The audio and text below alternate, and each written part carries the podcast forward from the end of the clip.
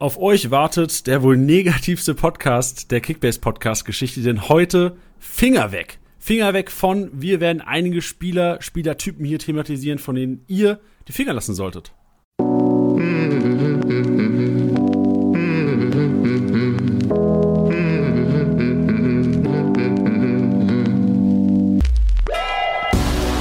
Spieltagssieger wie Sieger, der Kickbase Podcast. Mit deinen Hosts Titti und Janni. Hallo und herzlich willkommen, Spieltagssieger Besieger, der Kickbase Podcast, präsentiert von Tipwin. Schön, dass ihr am Start seid. Neben mir, Janni, wie immer, ihr habt es im Intro gehört, am Start Titti. Titti, was geht? Heute wird abgerechnet. Heute wird abgerechnet, hier richtig negativ heute. Ja, ähm, finde ich aber mal ganz gut. Wir haben zwar schon im Vornherein immer gesagt, ah ja, den ersten Spieltag nicht als Maßstab nehmen, aber den zweiten, der geht schon in die richtige Richtung. Der wird Beziehungsweise mal bei richtig manchen, als Maßstab genommen. Ja, da, da, beziehungsweise die ersten zwei. Und da kann man jetzt schon mal so eine Tendenz erkennen. Und äh, da sind wir knallhart, weil wir wollen Punkte und gute Laune. Das von dir zu hören, knallhart. Da, da bin ich mal gespannt, was wir heute für heiße Diskussionen hier haben werden. Oh ja. Wir haben uns ja immer, wir machen uns immer Gedanken, was wir hier im Podcast thematisieren. Und im Grunde genommen war es diesmal so, dass man sagen muss, ja, wir könnten jetzt irgendwelche Lückenfüller thematisieren, wir könnten jetzt ähm, vielleicht so eine underrated, overrated Geschichte machen und sagt, okay, ist er sein Geld wirklich wert?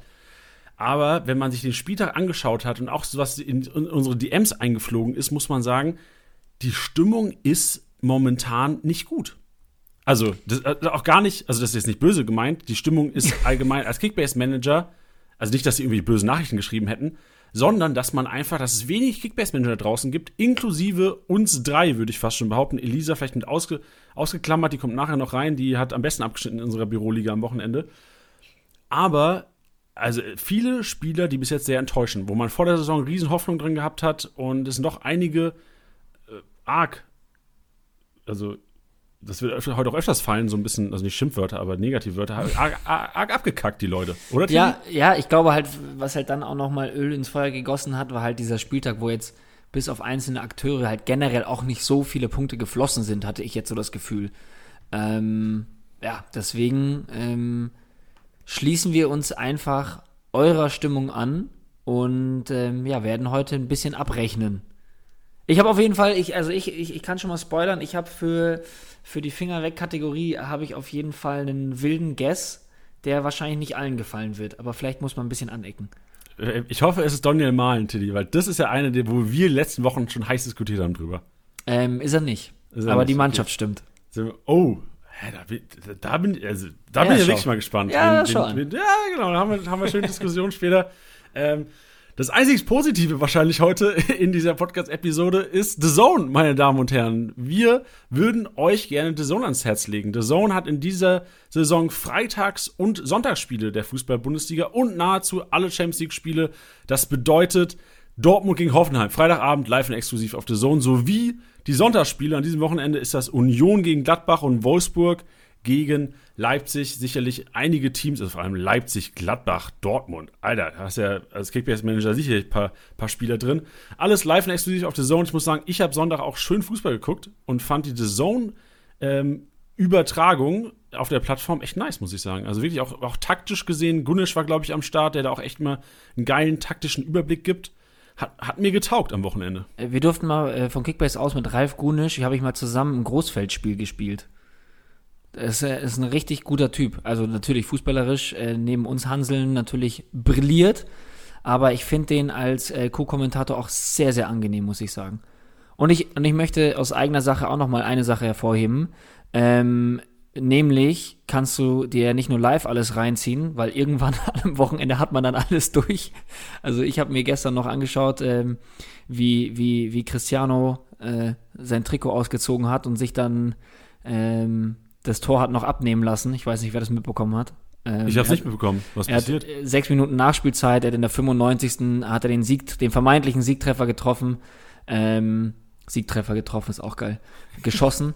äh, zur Eckfahne, Cristiano Jubel, Trikot aus, weiß ich nicht was, ähm, dafür, dass dann äh, VAR auf Abseits entschieden Boah, hat und es dann unentschieden ausgegangen ist. Naja, was ich damit sagen wollte, war, ähm, dass drumherum ja auch sehr viel passiert, also nicht nur live, Ähm, wer das noch nicht gesehen haben sollte, dem kann ich zum Beispiel ähm, diese Doku-Reihe mit Mario Götze auch sehr ans Herz legen.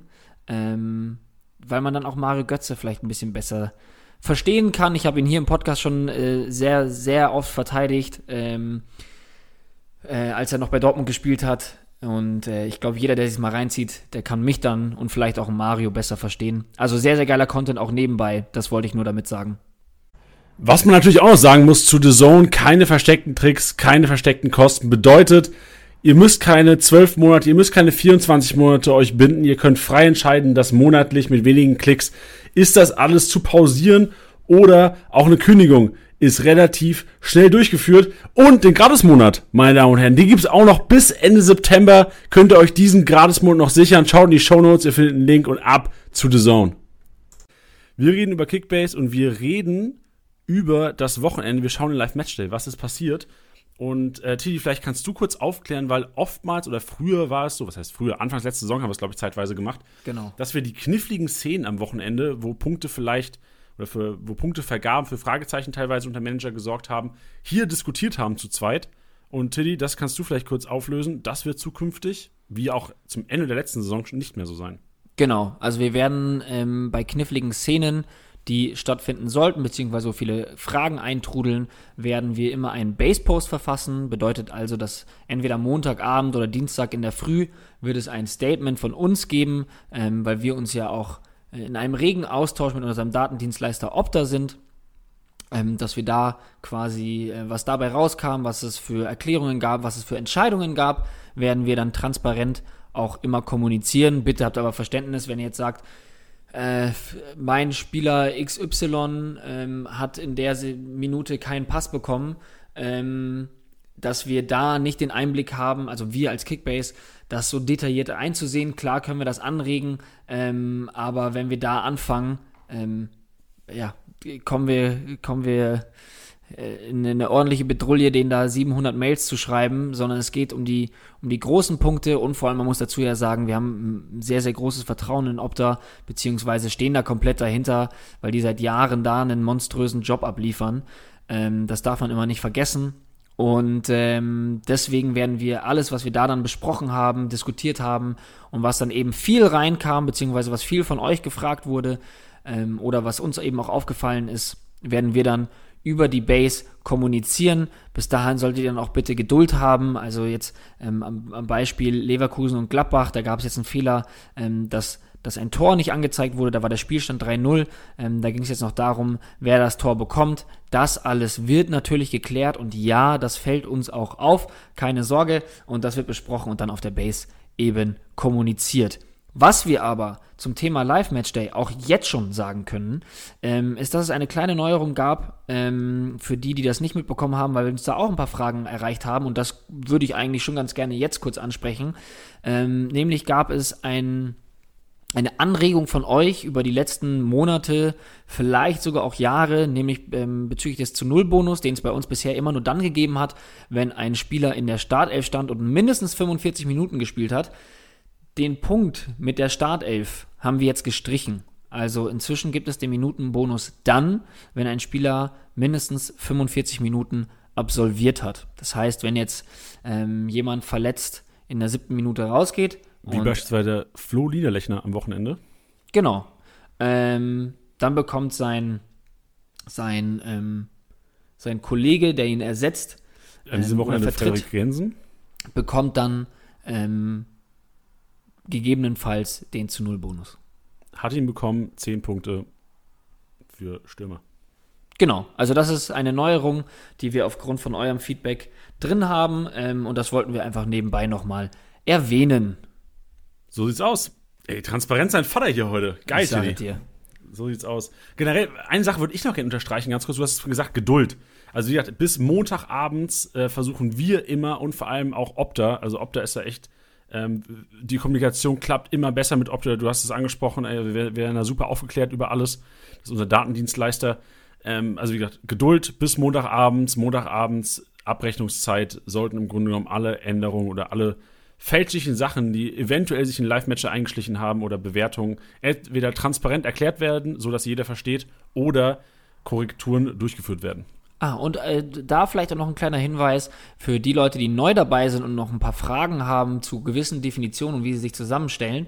Ähm, können wir entweder in die Shownotes packen oder geht einfach auf kickbase.com. Da findet ihr oben ähm, in der Navigation findet ihr auch eine Punktetabelle und ähm, da stehen auch alle Werte drin, wie viele Punkte sie geben und auch die Definitionen. Sehr geil. Das packe ich in die Shownotes, Freunde. Schaut in Ja, die pack's Shownotes. Das ist relevant für alle. Schickt das auch gern an alle, die neu bei Kickbase sind dieses Jahr. Ähm, weil hier sind ja sicherlich, also ich kenne keine Prozentzahlen, aber ich würde mal fast sagen, 70, 80 Prozent hier sind ja wahrscheinlich treue Hörer, die jeden Montag hier die zwei Hanseln auf dem Ohr haben. That's right. Tiddys Maschinenraum, bist du ready, Tiddy? Bist du ready? Bist du bereit für deine Kategorie zum zweiten Mal nach letzter Woche? Also sowas von. Ab geht's in Tittys Maschinenraum. Tittys Maschinenraum.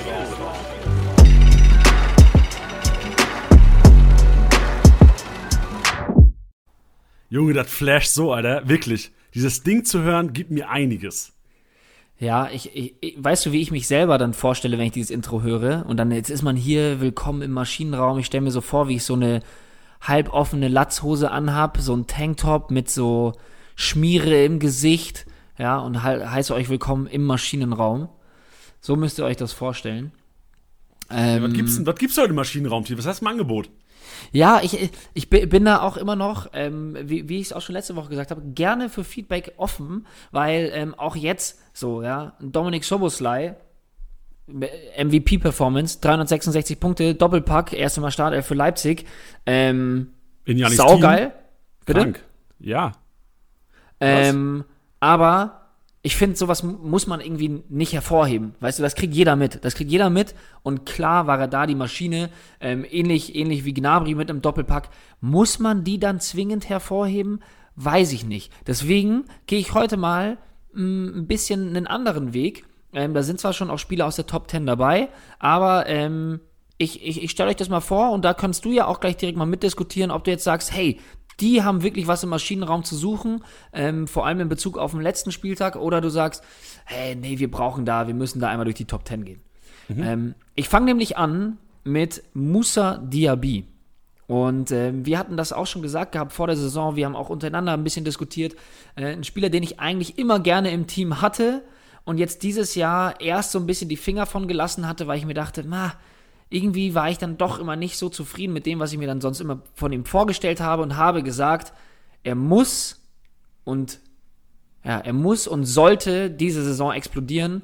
Und ich glaube, dass es er einen Wahnsinns-Saisonstart ähm, erlebt hat. Er hat ähm, am ersten Spieltag gegen Union den wichtigen Treffer gemacht und hat jetzt am Wochenende ein Assist und ein Tor wieder dazu beigetragen ähm, zum, zum, zum Spieltag der Leverkusener beim 4-0-Erfolg gegen Gladbach und hat damit 399 Punkte bisher in zwei Spieltagen. Also da hat sich die Kohle gelohnt. Und ähm, ich nehme mal schwer an, dass er da auch weitermachen will und wird. Deswegen Diaby für mich momentan eine absolute Maschine, die äh, mir ein bisschen zu wenig Credits bekommt. Deswegen gibt es in Tittys Maschinenraum die erste Erwähnung für Musa Diaby. So, soll ich meinen Senf dazu geben oder darf ich meinen Senf dazu Bitte, geben? bitte. Also ich sehe auch, also Diaby ist für mich auch eine, eine kranke Maschine der ersten zwei Spieltage. Für mich ist aber Diaby auch, seit ich Diaby kenne, und das ist seit zwei Jahren, weil außerhalb der Bundesliga kenne ich mich null aus, deswegen ist das seit er, seit er in der Bundesliga spielt der Fall. Und seit diesen zwei Jahren ist für mich Diaby einer der unkonstantesten Spieler in ganz Kickbase, in der ganzen Ja. Kickbase-Welt im Grunde genommen. Und äh, deswegen hab, ist, ist meine Angst, die ich hier einfach nur mit in den Maschinenraum geben will, dass der Kollege selten mal drei Spiele hintereinander eine Torbeteiligung hatte und selten drei Spiele hintereinander, ich glaube noch nie, wenn ich mir sein Spielerprofil anschaue, zwei Spiele hintereinander grünen Balken hat er schon geschafft, drei Spiele hintereinander nicht. Deswegen wäre ich vorsichtig bei Diaby. Ich sehe sogar so bei Diaby momentan, dass ich sagen würde, der ist so eine kranke Maschine momentan, der wird so krank gehypt. Ich glaube, der, der zweitbeste Kickbase-Punkter äh, innerhalb der App nach, nach Haaland ist für mich einer, den man jetzt richtig teuer verkaufen kann. Wenn du Diaby-Besitzer bist, du kannst ihn, also das besser vermarkten kannst du keinen. Und da, das wäre, glaube ich, eher, eher so mein, mein Take Richtung äh, Diaby im Maschinenraum. Ja, verstehe ich. Ähm, man muss dazu aber auch erwähnen, wie jung er noch ist und dass der auch immer noch äh, mehr in ihm steckt, als er jetzt gerade abruft. Und ich glaube, dass er im, in den vergangenen Jahren bei Leverkusen in der Bundesliga so viele Erfahrungen gesammelt hat, dass er jetzt bereit ist, ja, den nächsten Schritt zu gehen und damit meine ich keinen Wechsel, sondern einfach leistungstechnisch den nächsten Schritt. Und wenn ich mir dann auch noch anschaue, dass es gegen Augsburg geht, von denen ich bisher auch noch nicht so überzeugt bin, ähm, kann ich mir vorstellen, ähm, dass er dir da auf der Nase rumtanzt und äh, dir beweisen kann, dass drei direkte Torbeteiligungen in Folge äh, möglich sind. Bin gespannt. Ja. Als nächstes habe ich Gerrit Holtmann. Was eine Maschine. Wirklich, das ist, also dieses Tor war eine kranke Maschinenleistung. Ja, und soll ich dir was sagen? Wir haben auch schon mal über Gerrit Holtmann geredet und das Einzige, was sonst immer über Gerrit Holtmann gesagt wird, ist wirklich, egal mit wem du redest, ist immer so, ja, Gerrit Holtmann, der ist schnell. Und sonst wird, wird nie was anderes gesagt. Sonst wird nie was anderes gesagt. Einfach, ja, der ist schnell. Und ja, ich verstehe das schon auch. Der ist auch meistens schneller, als er wahrscheinlich sein kann, sage ich jetzt mal, weil ihm da gerne mal ein Ball verspringt oder das Dribbling dann nicht äh, optimal ist oder ähnliches. Jetzt aber am Wochenende dieses Solo von Gerrit Holtmann, also zum einen bedankt sich Simon Zoller für den Assist, ähm, zum anderen ähm, glaube ich, dass wenn das ein anderer Spieler getan hätte, der vielleicht nicht beim VfL Bochum spielt oder nicht Gerrit Holtmann heißt, hätte das deutlich mehr Props gegeben und wären die Leute noch größer ausgeflippt, weil wie er das gemacht hat, ist absoluter Wahnsinn. Man kann natürlich auch über die Abwehrleistung diskutieren. Äh, nichtsdestotrotz musste ihn erstmal so machen und deswegen ähm, für mich eine Maschine und vor allem eine Maschinenaktion des Wochenendes. Safe, gebe ich dir recht. Also ich habe auch, ich habe am, am Samstag ähm, mit zwei Fans von Mainz 05 geguckt, dieses Spiel. Und äh, nachdem dann Ex-Mainzer Polter und Ex-Mainzer Holtmann getroffen haben, waren die komplett am Boden zerstört und muss auch sagen, dieses Tor hat mir persönlich enorm viel gegeben und äh, war für mich auch eine, eine Aktion, wo ich gesagt habe, der ist so schnell, der guckt im Grunde genommen nur auf den Boden, der konnte gar nicht passen. Der wusste ja. gar nicht, wo seine Mitspieler stehen. Der ist im Grunde um, um alles rumgelaufen, ob es eigener Mann oder, oder gegnerischer Spieler war. Der ist komplett rumgelaufen um alle und hat dann die Mainzer Träume irgendwie zerstört. Und Freunde, ich, ich, ich hasse das ja, ne, wenn man so sagt, mark my words oder so eine Kacke. Oder wenn man sagt hier, ich hab's euch doch gesagt, hättet ihr mal dran geglaubt. Aber ich hab's euch gesagt. Ich habe ja letzte Woche schon dran gepriesen, also die Mainzer, die nach so einem Spiel verliert Mainz. Ja. Und es ist, es ist eingetreten, ähm, ich sag das nur, jetzt, weil mein Selbstbewusstsein sonst am Boden ist. Ähm, ich habe nämlich letzte Woche auch schon gesagt, ähm, Leverkusen unkonstant, äh, keine Leipziger Aufstände in der Championship. Ich habe einige Scheiße gebaut letzte Woche, deswegen darf ich das kurz er erwähnen. Das war einer meiner wenigen Erfolge.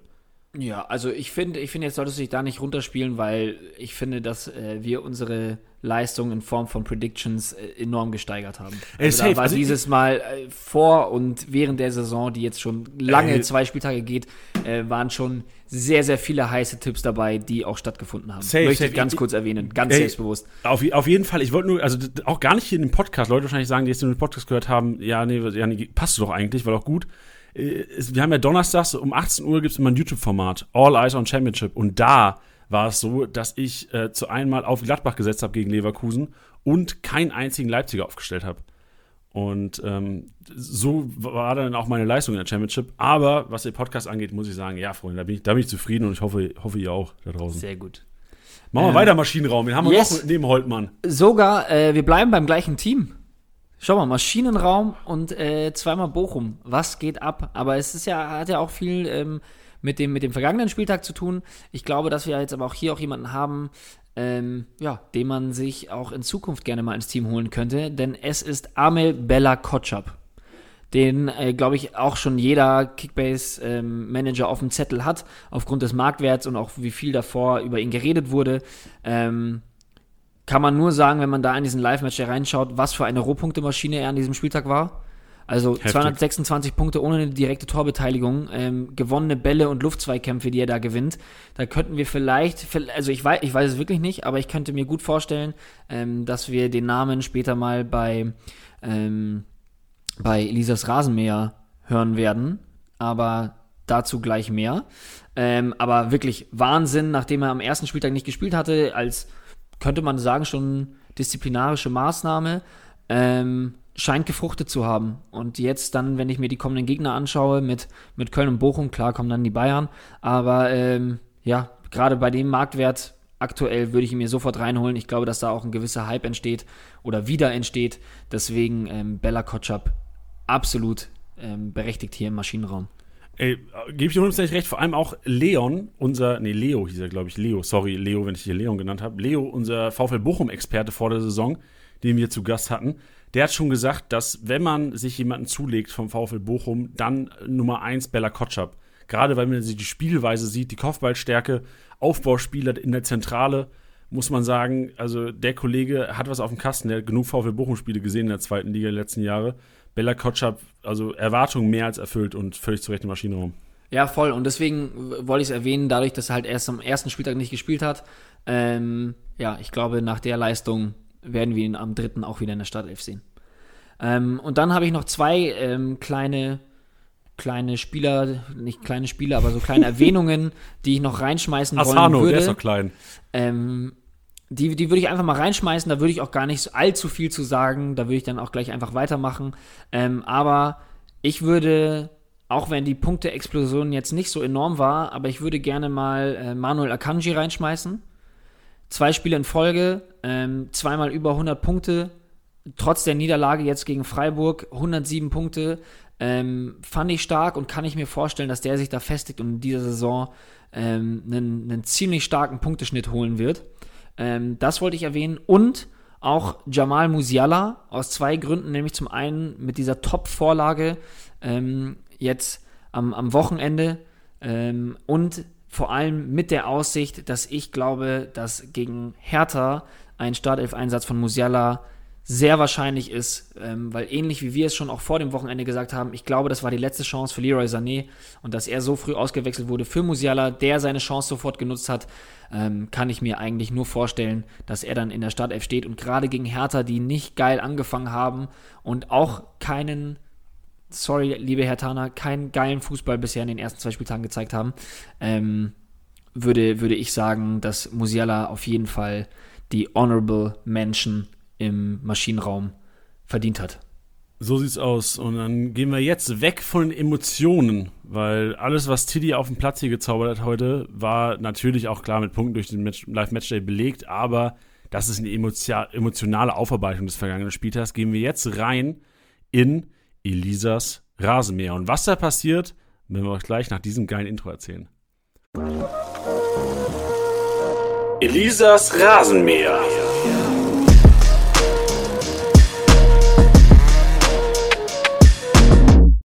Ballert das Ding, du. Ballert das Ding, du. Also ich feiere es auch. Hey, ja, alles fit bei mir. Und bei euch?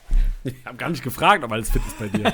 ja, bei mir ist alles super. Ich kann mich nicht beklagen. äh, ich bin einfach sehr hyped, deswegen äh, verzeiht es mir auch, wenn du nicht gefragt hast. Ich wollte es nur mitteilen, dass äh, alles super ist und ich jetzt sehr gespannt bin, was ihr zu meinen Fakten sagt. Hey, das ist, das ist deine Kategorie. Du darfst hier tun und lassen, was du möchtest. Das ist dein Heimspiel. Danke dir, danke dir, Titi. Also, ähm, vor allem erklär eben. Vielleicht, genau, erklär vielleicht zuerst mal, jetzt habe ich habe schon gesagt, Titi war emotional hier im Maschinenraum. Was erwartet uns jetzt in Elisas Rasenmäher? Also, letzte Woche haben wir ja schon ein bisschen äh, sozusagen angeteased, äh, was im Rasenmäher abgeht. Jetzt diese Woche haben wir noch mehr Statistiken, noch mehr auf Kickbase bezogen. Äh, wer uns auf Twitter verfolgt, kann äh, sich da auch nochmal die Kategorien genauer anschauen. Da machen wir nämlich immer jeden Sonntag unser Performance-Quiz, wo ihr fleißig mitraten könnt. Äh, und hier folgt dann sozusagen die Auflösung, ob ihr richtig geraten habt oder nicht.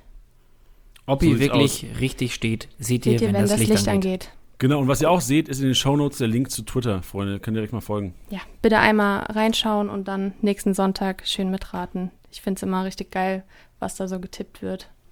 Willst genau. du vielleicht kurz noch, weil ich habe letzte Woche auch den Podcast gehört, letzte Woche hatten wir zum ersten Mal dieses Rasenmäher mit drin. Ja. Ähm, ich glaube, so Tilly, Janni, so die, die treuen Hörer wissen ungefähr, was wir machen bei Kickbase. Willst du vielleicht kurz mal dich vorstellen? Also ja, ähm, wegen mir sehr gerne. Also, ja, genau. Elisa, sag mal kurz, ähm, stell dich mal kurz in ein, zwei Sätzen vor und erwähne vielleicht nicht das Ergebnis unserer Office-Liga am Wochenende. Also, ich habe 1000 Punkte in der Office-Liga gemacht. Janni und Titi äh, ein bisschen weniger, würde ich sagen, äh, sind äh, stolz auf Platz 7 oder 8 oder wie war das nochmal gesamt? Hm? So, Ey, weiter geht's. Dich hier vorstellen, weiter, stell mal, geht's noch, Alter? Was ist hier los? Wahnsinn. Ich bin gut drauf, du. Ich bin gut drauf. Das Wochenende lief einfach super. Also ich weiß gar nicht, warum ihr so negativ drauf seid. Ich habe viele Punkte gemacht. Ich bin schon in, ich bin schon in der Kategorie Finger weg gleich mental. Nein, also. Wenn es Äh, so, wenn's so weitergeht, muss Elisa im nächsten Podcast erklären, was sie bei Kickbase nicht mehr macht. Äh, okay, ich halte schon meine Schnauze. Also, ich bin Elisa oder auch Eli, passt besser zu Janni und Titi, also Eli. Ähm, ich mache hauptsächlich Twitter, ich mache die oder schreibe die Artikel auf der Base größtenteils und äh, unterstütze Titi auch, ähm, was die Instagram-Posts angeht. Und ab und zu, wer schon auf Twitch vorbeigeschaut hat, bin ich auch mal in den Streams dabei, äh, versuche Teams zu bewerten und eine gewisse Fachexpertise neben Titi und Janni reinzubringen. Den Twitch-Link findet ihr übrigens auch in den Shownotes, meine Damen und Herren. Shownotes, halber Roman. Oh, und, und ich bin Eintracht Frankfurt-Fan. Das ist auch sehr wichtig, damit So, man das ja weiß. Ja, ja. Okay. Wollen wir dann mal reinstarten in die Zahlen? Bitte. Lass mal reinstarten, die Zahlen. Weil, also Office-Liga können wir ganz kurz erklären. Wir haben es letzte, le letzte Woche auch kurz angehauen, deswegen hauen wir es kurz nochmal an. Elisa, Platz 3. Und man muss sagen, ähm, Kickbase-Gründer und Geschäftsführer Anatol hat das Ding geholt am Wochenende. Mit Gnabry. Frechheit. Gnabry So hat ihm den. Arsch gerettet, du. Krank. Also wirklich, das ist echt eine Frechheit. Aber der hat, der hat halt auch, Tilly, der hat die Maschine Diaby im Team und der hat die Maschine Serge Gnabry im Team. True. Und der hat sogar einen Kunku im Team, der noch nicht mehr geliefert hat. Naja, Shit, ey, der ist gefährlich, der 160 Kollege. Punkte hat man schon geliefert. Aber er ist auch fleißig unterwegs auf dem Transfermarkt. Also Ja, das stimmt. Der hat sei ihm schon- gegönnt. Ja. War von schon, war, er war aber schon stark, muss man sagen. Genau, Elisa auf drei und unten Fetze. Ey, Freunde, ich kann, das kann man sich gar nicht angucken, ey. Das kann man sich nicht angucken. Wie viel habt ihr gesamt? 1300 oder so nach zwei Spieltagen? Boah, also ich habe jetzt 750 geholt an dem Spieltag. Äh, miserabel, muss man echt sagen. Also wirklich miserable Leistung. Und vor allem, ich habe ich hab 750 geholt, obwohl ich Soboschlei im Team habe. also kein anderer außer Soboschlei hat äh, dreistellig gepunktet, sonst alles zweistellig oder äh, null. Also Könnte man auch ein Meme draus null. machen, ey. Ja. Am Freitag, Nee, komm, yeah, Da und brauchen wir jetzt kein Meme draus machen. Tilly, wie liest denn bei dir? Dann äh, bin ich vielleicht wieder besser gelaunt. Ja, was soll ich denn sagen? Nicht gut. Also, weiß nicht, wenn du halt einen Goretzka im Team hast, der knapp 43 Millionen wert ist und dir halt beide Male nicht mehr als 100 Punkte holt. Ähm, ich sag's wie es ist, es kotzt einen natürlich komplett an. Ähm, Kamada, Vollwurst, wenn ihn jemand haben will, kann er ihn gerne haben. Ähm, let me know. Thuram mit minus 15 Punkten, den ich jetzt wieder verkaufen darf. Ähm, Klimowitz kommt wieder, dem verzeih ich die minus 16 Punkte. Ähm, ja, durchwachsen. Minus 16, Meine, meine, meine zwei besten Spieler waren Lienhardt und Schlotterbeck. Also liebe Grüße an Nico, vielleicht hörst du zu. Ähm, vielen, vielen Dank. Ich habe dich in beiden Ligen overpaid. Ähm, danke, dass du das Vertrauen zurückzahlst. Ey, und das ist der perfekte Übergang nämlich zum Abwehrboss. Oh, Weil, weil wir haben da einen Freiburger Innenverteidiger, einen von beiden, hast gerade genannt. Wer glaubst du, ist es? 50-50. wie definiert sich denn Abwehrboss? Also, Abwehrboss sind die Werte Schuss geblockt, Ballgewinn, geklärt, auf der Linie geklärt, wichtiger Zweikampf und Flanke geblockt, kumuliert sozusagen, wer die meisten Aktionen hatte am vergangenen Spieltag, wer da die meisten Punkte gemacht hat. Ähm, ich gehe ich gehe auf, also ich weiß, dass Lienhardt mehr Punkte gemacht hat. Ähm, ja, der war auch viel unterwegs. Ich gehe trotzdem einfach aus Emotionalität, Ja. stehe ich weiterhin dazu, ich gehe mit Schlotti. Ist leider falsch. Auch wenn er Ah. mega, auch wenn er mega stark war das Wochenende. Es war tatsächlich äh, Lienhardt, ähm, hat insgesamt 19 ähm, Abwehraktionen gehabt, zusammen mit, das äh, geht jetzt sozusagen mit dem Maschinenraum einander her, war das richtiges Deutsch? Egal. Bella Kotschap. 19 Ja. Abwehraktionen auch. Also Titti, deine Einschätzungen sind sozusagen auch äh, statistisch belegt. Ähm, ich würde definitiv auch sagen, anhand der Zahlen, er hat 16 Mal, 16 Mal geklärt, Bella Kotschap. Heißt, er hat allein nur durch die Klärungsaktion acht- 80 Punkte gemacht, was Boah. komplett krank ist. Äh, wie viel ist er gerade wert? 6,5 Mio, 6,4 Ja. Mio? Zu wenig. Äh, das ist, wenn er jetzt gegen ähm, Köln spielt, ist ein ähnliches Matchup wie gegen Mainz, äh, würde ich definitiv kaufen. Und was ich sehr interessant finde bei Lienhardt, ähm, weil wir es ja letzte Woche hatten, ob man IV, AV aufstellt, das war jetzt das Paradebeispiel, ein IV aufzustellen gegen eine starke Mannschaft, wo er dann viele Rohpunkte durch Klärungsaktionen machen, äh, sammeln kann. Und äh, dass man da halt auch mal mutig sein soll und äh, dann so ein Lienhardt einfach mal gegen den BVB ins Team klatscht und dann läuft's halt. Also klar kann auch in die Hose gehen, aber wie man sieht, wie viele Punkte hat er gemacht? 149 ohne zu null. Also kann man Äh, nichts krankes sagen. Learning. Heißt- Krankes Learning. Heißt, du würdest zum Beispiel jetzt am kommenden Spieltag einen Boyata gegen die Bayern aufstellen? Würde ich tatsächlich machen. Äh, ich kann, also ich würde sogar vermuten, jetzt Lienhardt nochmal, wenn er gegen den äh, VfB spielt, dass er weniger Punkte macht, weil gegen Bo, nee, Arminia Bielefeld haben sie am ersten Spieltag gespielt, da hat er nur 102 Punkte gemacht. Also, Lappen. weil ich glaube, er halt echt mehr Punkte durch die Klärungsaktion macht als durch den Spielaufbau.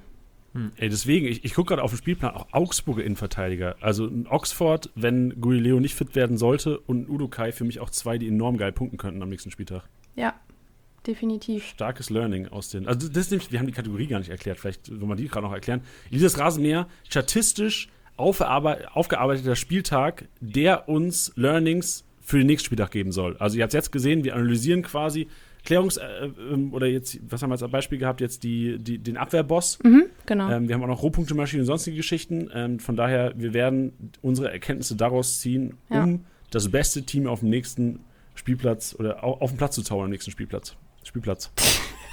What? Wenn, Äh, in den auf der Sandkasten. Ja. nice. Ja. Wow.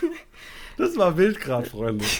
So, während Janni sich hier noch eine Sandburg bastelt, ähm, kann ja Elisa mit der nächsten. Ja. Wer, Kategorie ich, um die Ecke Ich glaube, kommen. das das, ich, ey, das war richtig weak gerade, aber geil, Freunde, mach weiter. German ain't easy, aber okay. Äh, dann gehen wir weiter zum Kreativzentrum. Ähm, und da finde ich es auch sehr interessant. Äh, wir haben Großchance kreiert und Torschussvorlage äh, zusammengefasst. Ähm, bei Großchance kreiert ist Musiala zweimal dabei, Titi, hast du ja auch schon erwähnt. Und Lindström einmal. Aber bei der Torschussvorlage war Lindström mit fünfmal nochmal dabei, Rainer fünfmal auch. Äh, dementsprechend gesamt sechsmal äh, Lindström mit einer äh, starken Offensivaktion, die ihm Punkte gebracht hat. 132 Punkte ohne Torbeteiligung, ist ja klar bei einem 0-0. Ähm, und das kann ich mir dann auch vorstellen, dass er gegen Mannschaften wie Augsburg, wo sie halt wirklich sehr dominant sind, nächste Woche geht es gegen Arminia Bielefeld, äh, würde ich Lindström wieder aufstellen, auf jeden Fall. Er hat auch starke Einzelaktionen gezeigt, ähm, starke Triplings auch. Also ich habe das Spiel von der Eintracht ja auch einzeln gesehen. Ähm, dementsprechend halte ich sehr viel ähm, von ihm. den, die Standards geschossen. Also wieder auch da Mhm. den direkten Freistoß einmal. Der war jetzt zwar Mhm. jetzt nicht ähm, Weltklasse, aber fand ich dann spannend zu sehen, dass er da schon das Vertrauen hat oder das Vertrauen bekommt, auch von den Mitspielern, Ja. dass er da die, die direkten Dinger macht. Also von Ich ihm sage halt immer noch russisch hin reingemacht. Rustic äh, ist auch dein Geheimtipp immer noch, gell? Der ist immer noch geheim, obwohl ich seit drei Wochen von dem rede hier. Ja, aber auf wen ich noch mehr eingehen möchte, ist ja irgendwo auch klar, ist Musiala kam rein, direkt zweimal eine Großchance kreiert. Äh, der Vergleich liegt jetzt nah. Sané mehr als eine Halbzeit äh, in der Partie gewesen, keine einzige Situation gehabt, die, also keinmal Großchance kreiert, keinmal eine Torschussvorlage gegeben. Ähm, Titi hat es ja schon gesagt, er sieht ihn wahrscheinlich in der Startelf. Janni, was sagst du? Würdest du eher einen Sané halten für die 35 Mio oder 20 Mio boah. Musiala Invest?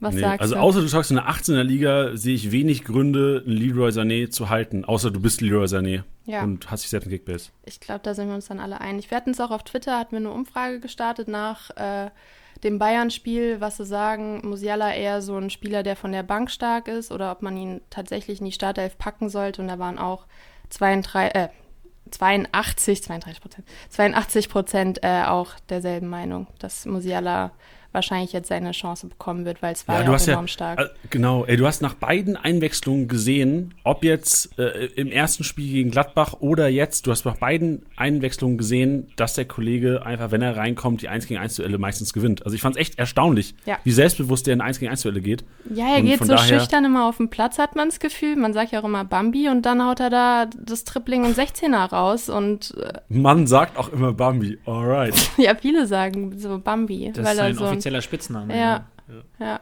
äh, passt aber auch, finde ich. Ja, gehen wir weiter, oder? Mach weiter. Ähm, der Tribbelgott ähm, Oh. hat Titi auch schon erwähnt gehabt. Vielleicht ist es ein Tipp. Nicht Gerrit Holtmann. Du kannst mich erzählen, dass Gerrit Holtmann nein, drüber Nein, ist. nein, Nein. nein, das ist äh, Musa Diaby, oder? Yes. Musa Diaby siebenmal äh, ausgetribbelt bekommen. Boah, das ist krank viel. Ja, das ist wirklich sehr, sehr viel. Und ich finde, ähm, jetzt. Dafür muss ich jetzt mal drei Wochen auf den Bolzplatz gehen.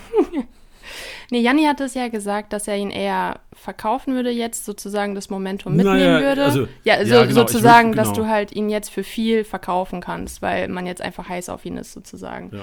Ähm, ich persönlich finde aber jetzt die ersten zwei Spieltage haben so ein bisschen gezeigt, dass er vom Wechsel von Leon Bailey so ein Stück weit profitiert, habe ich das Gefühl, weil eine ganze Zeit lang war es so irgendwie Leon Bailey, Musa Diaby, die haben sich sozusagen die Punkte geteilt, ähm, weil entweder über Leon Baileys Seite oder seine Seite gespielt wurde und jetzt ist es wirklich so, dass Diaby mehr so ein Schlüsselspieler wird. Also er muss mehr Verantwortung übernehmen. Paulinho auf der anderen Seite hat nur 56 Punkte gemacht. Also die Spieler suchen auch mehr Diaby, seitdem Bailey nicht mehr da ist. Und ähm, da habe ich schon das Gefühl, dass er jetzt auch mehr in diese Rolle reinwächst und tatsächlich auch mit diesem Druck vielleicht auch, dass er ähm, so ein wichtiger Spieler ist und sich nicht auf Bailey ausruhen kann, äh, konstanter wird. Und äh, dementsprechend würde ich ihn definitiv halten. Das Selbstbewusstsein zeigt sich ja an siebenmal ausgetribbelt und äh, dann nebenbei noch eine Vorlage und ein Tor. Also definitiv halten wäre mein Call hierbei. Okay, aber also ich sehe nur, dass es immer wieder dasselbe Problem ist mit Leverkusen. Man macht sich so viel Hoffnung, man kauft die, man, man, man hat die im Team, man ist Ja. mega zufrieden mit denen. Und das ist, also jetzt allein schon, also ich glaube, allein schon, wenn Wirtz zurückkommt, wird Diaby weniger Spielanteile haben, der auch nur eingewechselt wurde jetzt bei, äh, im Spiel gegen Gladbach. Ich glaube, das wird ihm so ein bisschen zu ungut tun. Und Leverkusen wird sich, sich, sich, sich sicherlich noch verstärken auf den Flügeln. Also ich kann mir nicht vorstellen, dass Paulinho sich da festspielt. Nee, Hat sich auch nicht auch überzeugt. Amiri zwar getroffen, aber ähm, kann natürlich auch sein, dass er weiterhin so ein bisschen in der Joker-Rolle bleibt. Ja, ja ich, Ähm, von daher, also ich sehe das bei Leverkusen generell, glaube ich, ein bisschen kritisch immer. Mhm. Also, weil ich einfach selbst die Erfahrung gemacht habe mit dem Wirtz letztes Jahr, mit dem Bailey letztes Jahr, dass man ähm, teilweise halt echt so mega enttäuscht war von denen und die Marktwerte dann rapide ja, umgefallen ist sind, mit wenn man halt Vorsicht drei, zu genießen. Ja, genau. Mhm. äh, Ich, genau ich re, re, leider rede ich aus Erfahrung. Ja, ich hatte letzte Saison auch äh, Wirtz und Amiri und war dann schon äh, nach der Hinrunde so gehypt und dachte mir, okay, ich habe äh, die Saison gewonnen, weil die da ja, keine Ahnung, Vorlage und Tor sich jeweils gegenseitig aufgelegt haben und dann kam die Rückrunde und ähm, ja, sozusagen der Absturz in der Tabelle dann auch äh, mit ihren Leistungen. Aber ich bei Diaby bin ich tatsächlich guter Dinge. Ich verstehe, was du meinst, dass man da ein bisschen ähm, vorsichtig sein muss. Ähm, ja, deswegen würde ich das äh, so sehen, dass man ähm, Diaby halten soll und ich auch glaube, dass er wichtiger wird im Laufe der Saison. Bin gespannt, bin gespannt. Mhm. Gut, weiter geht's. Rüpel der Woche. Ich glaube, Oh. das kann man sich äh, tatsächlich denken, wenn man das Spiel, also den Spieltag geschaut hat. Fällt euch da was ein? Also da fließen ähm, gelbe Karte, rote Karte äh, mit ein und halt natürlich Fouls. Äh, fällt euch da irgendjemand ein, der da eventuell Schöpf wahrscheinlich, oder? Ja, ich hätte auch gesagt, vorher That's gesagt, right. Ja. Schöpf. Ga- Ja. Gab nur eine rote Karte, oder? Mm, nee, ich glaube, Nee. es gab noch eine. Ähm, äh, Friedrich hat auch noch gelb-rot. Ah ja. Ja, in der letzten Minute. Aber der ist es nicht. Nee, nee, ist Schöpf. Ist Schöpf. Und äh, ich fand es da sehr interessant. Er hat fünfmal äh, gefoult, ähm, wo ich mir dann auch dachte, so einem erfahrenen Spieler sollte das eigentlich nicht passieren. Und wenn man dann auch noch die zweite Gelbe betrachtet, wie die zustande kam, ich weiß nicht, was, ob er davor zu viel Wrestling geschaut hat. Äh, Vor allem, wenn du schon gelb hast, kannst du das so einen V nicht machen. ja, ja, keine Ahnung. Also es war, äh, ich, vielleicht hat er in dem Moment nicht dran gedacht, dass er äh, eine gelbe schon hat. Ähm, aber jetzt so als kurzfristiges Learning, klar, es ist jetzt eine unglückliche Situation gewesen. Ähm, er wird ja jetzt eh gesperrt sein, aber trotzdem, äh, ja, ist es dann immer nicht so ein gutes Zeichen für uns Manager, äh, ob man dann Schöpf wirklich sich auch wieder ins Team holen sollte, wenn er da halt auch so ein bisschen unvorsichtig in die Zweikämpfe reingeht. Aber Ja. ob man das jetzt langfristig so sehen soll, ja, I don't know. Gut, weiter mit der Lufthoheit. Da hatten wir letzte Woche ein sehr interessantes Learning mit äh, Fabian Klos, dass er äh, sehr viele Kopfballduelle gewinnt und gegen Kräuter Fürth er vielleicht dann auch ein Kopfballtor schießen könnte. Und was trat ein? Er hat, ein, gemacht, er, hat, Bude. er hat ein Kopfballtor gemacht. Und, Aber ähm, der hat nicht so viel, oder? Also, weil ich, ich, ich, wir wissen ja nicht, ich wissen nicht, was hier für Spieler drankommen, weil Elisa ja unsere, unser Stats-Nerd ist. Mhm. Aber ich habe mir Fabian Klos letzte Woche gekauft in mein Team und ich habe auch sein Live- Live-Match verfolgt während dem Spiel und muss sagen, er hat diesmal nicht so viele Zweikämpfe gewonnen gefühlt. Das, das hast du richtig gesehen, ja. Er ist diesmal auch nicht äh, in, unseren, in unserer Top 2 sozusagen, was Luftzweikampf äh, gewonnen angeht. Weil diesmal ist es ein Verteidiger und ein Stürmer, nämlich Indika und Polter. Und äh, Polter ist ja auch ein Kickbase-Zocker, wie ich gesehen habe in unseren DMs. Oder? Richtig? Also, den hatten wir im Podcast sogar schon, den Poldi. Ja, siehst du. Ähm, die beiden haben nämlich neunmal äh, den Luftzweikampf gewonnen, Kopfballduelle gewonnen. Und ähm, ich finde auf jeden Fall, man könnte jetzt äh, den Close Call auch mit einem Polter Call dann vergleichen, weil sie spielen nächste Woche äh, gegen Köln. Und äh, ich weiß jetzt nicht, wie es mit Hübers aussieht. Ähm, der ist zwar relativ groß, aber wenn er nicht fit werden sollte, so ein Polter gegen ähm, ein Meret, der 1,82 ist, Polti ist 1,90 groß, sehe ich dann auch schon wieder irgendwie so ein zweites Kopfballtor rein trudeln. Vor allem muss man dazu auch sagen, dass Polters Tor absoluter Wahnsinn war. Also ehrlich, das sieht immer so unspektakulär aus, weil es halt, ja, man meint halt so, okay, der nickt den halt ein und ja, der muss sich da halt durchtanken. Ja. Das ist, das ist so ein, ein Akt, dieses Ding da reinzumachen. Ähm, vor allem, wenn man sich davor anschaut, ich glaube, Saint-Just war es, der sich dann noch äh, ähm, war es Saint-Just oder was Niakan? Nee, es war, glaube ich, Saint-Just.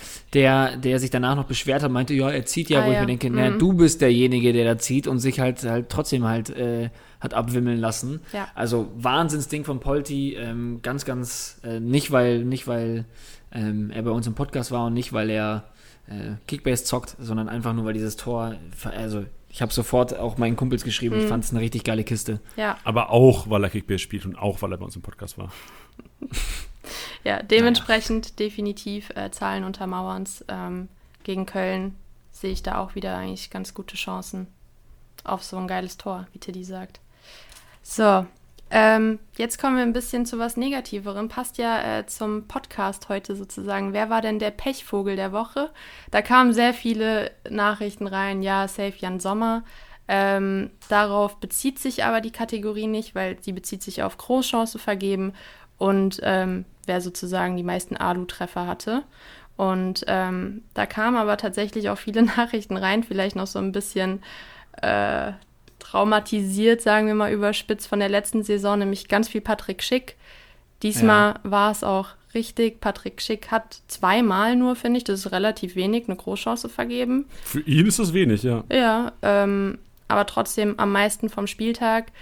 Da kann man jetzt drüber diskutieren, ob man Patrick Schick langfristig halten möchte, weil er ist halt einfach immer wieder ein Kandidat, der ähm, die Dinger nicht macht. Er hat zwar jetzt diesen Spieltag ein Tor gemacht, aber äh, da bin ich auch immer so ein bisschen hin und her gerissen. Wird er jetzt in der Form bleiben, wie er zurzeit ist, oder wird er wieder so in die Vorsaisonleistung rutschen? Was sagt ihr denn dazu? Ist er, bleibt er der Pechvogel für die Saison oder wird er äh, seine 10, 15 15 Buden, sagen wir mal, wird er die machen. Also ich glaube schon, dass er da äh, hinkommen wird, weil ich ihn einfach für ja, einen bombastischen Stürmer halte. Vor allem ähm, ist die Sache, weil es klingt immer so blöd, wenn, wenn ein Stürmer viele Großchancen vergibt. Man muss aber bei der Statistikerhebung auch bedenken, dass es ein Spieler ist, der viele Großchancen bekommt. Mhm. Und das bedeutet nicht immer nur, dass der im Fünferraum die Dinger übers Tor holzt, sondern auch manchmal, dass er nur einen Pass bekommt und sich halt in eine geile Situation begibt, die dann als Großchance gewertet wird. Ähm, ja. Und das finde ich davon auch immer nicht vergessen. Also Lewandowski ist auch ein absoluter Topstürmer und war wahrscheinlich ähm, nicht, dass, dass wir jetzt hier jetzt die Statistik parat haben, aber ich gehe einfach mal davon aus, ähm, dass er einer der Spieler war, der die meisten vergebenen Großchancen letztes Jahr hatte. Mhm. Ist aber trotzdem MVP geworden, hat einen äh, Torrekord gebrochen. Nicht, dass das jetzt schick bevorsteht, aber ähm, ja, mir geht es einfach darum zu sagen, man muss halt da immer ein bisschen aufpassen, weil die Spieler sich auch in diese Situation begeben. Ja. Ähm, und das muss man auch erstmal hinkriegen. Und dadurch, dass er so technisch stark ist und auch gerne mal in einem Dribbling einen stehen lässt, ähm, würde ich mir da jetzt wegen dieser Kategorie keine Sorgen um Schick machen und würde ihn auch weiterhin aufstellen. Ja, würde ich tatsächlich ja, vor allem Schick auch ist so für sehen. mich, sorry, genau, äh, Schick ist für mich auch einer, den man, wenn man ihn jetzt hat und man sich für ihn entscheidet, muss man natürlich auch mit den Tälern gehen. Also Schick ist einer, der äh, kein Stürmer ist, der unfassbar viele Rohpunkte sammelt vorne drin. Und Leverkusen, ich habe es von angesprochen, ich halte Leverkusen für eine extrem formschwankende Mannschaft. Heißt auch, dass ähm, wenn Schick mal zwei, drei Spiele hat, wo er nicht trifft, sein Marktwert sicherlich sinken wird. Und da muss man natürlich sagen, als, als Manager, okay, ich bleibe Schick treu, weil Schick auf die Saison gesehen wahrscheinlich seine 10, 15 Buden machen wird hm. und einen Marktwert wahrscheinlich von durchschnittlich 25 Millionen haben wird. Der ist jetzt, glaube ich, bei 28 oder sowas. Das wird auch wieder runtergehen. Also, ja. wenn die gegen Dortmund spielen und der macht vielleicht minus 10 Punkte, dann wirst du da auch zuerst mal vielleicht 2 Millionen Marktwertverlust haben in der Woche. muss ja bald halt entscheiden. Also du hast einen Stürmer von Leverkusen, der sehr wahrscheinlich das ganze Jahr stürmen wird für Leverkusen. Ähm, ist, ist auch nicht schlecht an sich. Ja, also man ist sozusagen zwiegespalten, aber was würdet ihr sozusagen machen, um jetzt die Kategorie abzuschließen? Würdet ihr Schick holen oder würdet ihr ihn eher nicht holen? Einfach nur yes or no. Also also, ja, also ich würde sagen, schick, also klar, wenn du die Chance hast, Stürmer relativ mhm. äh, rare in der App. Von daher, ähm, wenn ich jetzt entscheiden müsste, also wir haben ja vorhin ähm, diskutiert zwischen einem Diaby und einem Schick, würde ich wahrscheinlich trotzdem noch einen Diaby nehmen. Mhm. Das zeigt aber auch, dass ich generell von Leverkusen einfach so ein bisschen ähm, Respekt habe. Ja. Ich schmeiß auch noch mal eine These in den Raum. Ähm, ich könnte mir vorstellen, dass wenn Wirtz wieder voll und ganz fit ist ähm, und auch die Zehnerposition dann bekleiden sollte, ähm, dass Schick da enorm von profitieren könnte. Ich denke da einfach an einen mhm. Steckpass auf die Außenspieler wie Paulinho Diaby oder vielleicht Person X, die jetzt dann noch irgendwann mal dazukommen wird. Ähm, und die dann querlegen auf den Schick. Also das ist irgendwie so ein, so ein Szenario, was ich mir gerade im Kopf äh, direkt vorstelle. Ähm, ist aber auch die Frage, ob dann vielleicht sogar Demir bei auf der 10 bleibt und Wirtz dann quasi so ein bisschen diesen Außenspieler macht, ja. ähm, wie Paulinho und Amiri das bisher gemacht haben und die dann auf der Bank, Bank Platz nehmen müssen. Aber das würde ich auch nochmal in den Raum schmeißen, dass ich mir vorstellen könnte, dass ähm, ein fitter Florian Wirtz ähm, einem Patrick Schick auch sehr, sehr gut ja, tun könnte. Sehr interessant. Cooler Punkt. Ja. Elisa, du wirst hassen, dass ich jetzt sage, aber ich habe mir gerade Gedanken gemacht, wer könnte denn Leverkusen krank helfen auf der linken Seite? Und äh, Philipp Kostic, warum holt sich Leverkusen nicht Kostic? Äh, Oder? Also der wird ja, der wird perfekt passen in vom, dieses Leverkusen. Vom, vom Spielertyp her wird es definitiv passen. Also er schlägt die Flanken, da, da gehen wir auch gleich noch äh, drauf also, ein. Genau, vor allem ähm, er, er hätte auch lieber einen Schick vorne drin als einen Boche. Abnehmer. Oder Borre. Ey, ja. Janni, soll ich einfach mal kurz den Übergang machen? Dann bin ich gerade noch nicht mal so krass auf deine Frage eingegangen, aber das ist genau das, was ich sagen wollte, nämlich beim Flankengott.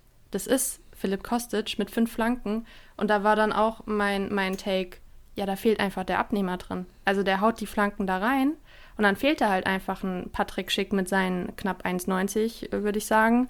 Und Boche ist einfach nur 1,74 groß. Ich, das ist, passt einfach nicht zum passt nicht zusammen, Flanken reinzuhauen für ein Kopfballspiel, äh, wenn der Stürmer nur so klein ist.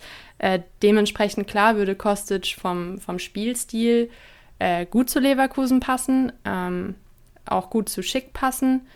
Aber was soll ich dazu sagen? Also es, es soll einfach nicht passieren. Und ich, es gibt jetzt auch keine konkreteren Gerüchte, oder habe ich was verpasst?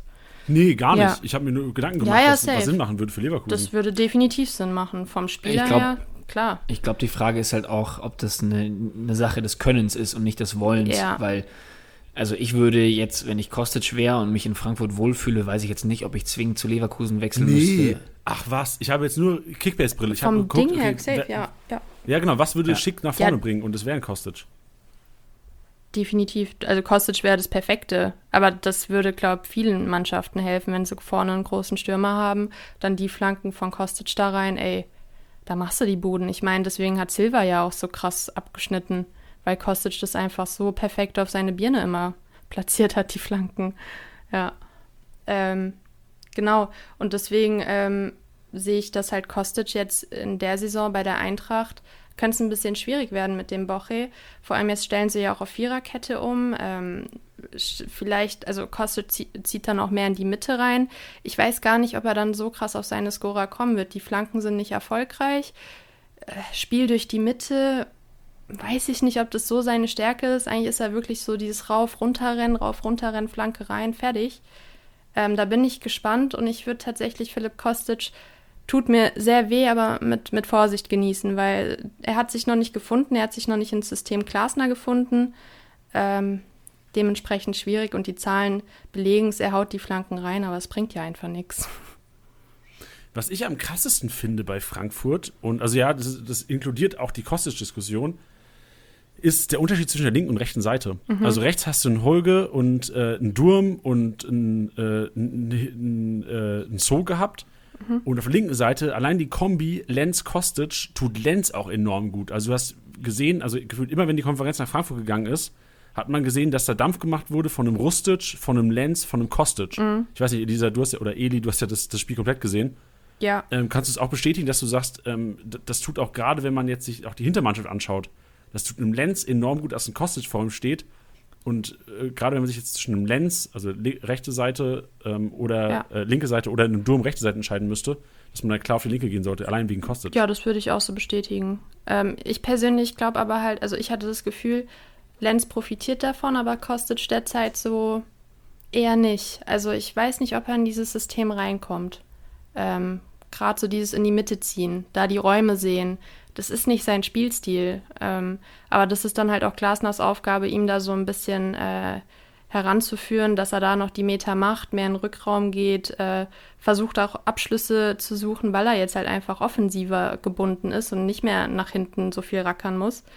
Ähm, also ich kann es bestätigen, Lenz profitiert davon, Kostic hatte ich so ein bisschen das Gefühl, muss sich noch reinfinden, ja. Ja, Okay, dann äh, vorletzte Kategorie, Pässe gegnerische Hälfte. Und da sind wir halt wieder bei der absoluten Rohpunktemaschine. Maximilian Arnold, äh, 44 Mal hat er den Ball an den Mann gebracht. Äh, ich weiß gar nicht, was wir da groß zu sagen sollen. Wir haben es schon oft gesagt, dass er einfach einer der krassesten Rohpunkter ist. Jetzt hat er es an dem Wochenende auch wieder ähm, bewiesen. Ich weiß nicht, was da euer Learning ist, aber Maxi Arnold immer wieder wenn man konstante Punkte haben will, ein guter Call. Ja, fand ich erstaunlich. Also ich hatte ja, wir hatten, glaube ich, vor zwei Wochen mal über Maxi Arnold gesprochen und so ein bisschen die Angst gehabt, dass Philipp ihm eventuell da so ein paar Punkte wegnehmen könnte auf Mhm. der 10, wenn er sich so ein bisschen die Bälle mehr holt. Aber er spricht ja auch klar dagegen eigentlich. Ja. Also ähm, wenn man sagt, die meisten Rob, also ich habe jetzt auch, weil dieses Duell Wolfsburg-Hertha ist ja auch nicht, kein Duell, wo man sagen muss, okay, Wolfsburg hat irgendwie 70% Ballbesitz. Mhm. Und die Ballbesitzphasen, die sie hatten, hat Maxi Arnold eigentlich perfekt genutzt dann für unsere Kickbase-Manager. Ja, der bindet das Spiel komplett an sich. Also der ist der Ballverteiler, der, der strukturiert das Spiel.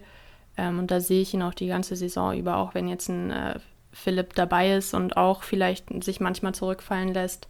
Trotzdem Arnold ist da der absolute äh, Go-To-Player, wenn du Rohpunkte haben willst. Safe. Ich habe noch eine Frage an euch, Freunde. Ähm, wie sieht es denn allgemein mit Wolfsburgern? Also, weil Wolfsburg war ja im Grunde genommen so die Angst vor vielen Kickbase-Managern da. Ah, jetzt Dreifachbelastung, neuer Trainer, Fragezeichen, überteuert. Und jetzt liefert aber ein Arnold, jetzt liefert ein Baku. Ein Wekos hat auch schon getroffen am ersten Spieltag. Ein Babu fängt an zu punkten, ein Schlager macht eine Vorlage. Ähm, seht ihr es inzwischen anders und ihr sagt, auf Wolfsburg kann man wieder setzen? Oder ist es das nur die ersten zwei Spieltage, bis im Grunde genommen diese Belastung losgeht? Schwierige Frage. Tilly, leg du mal los.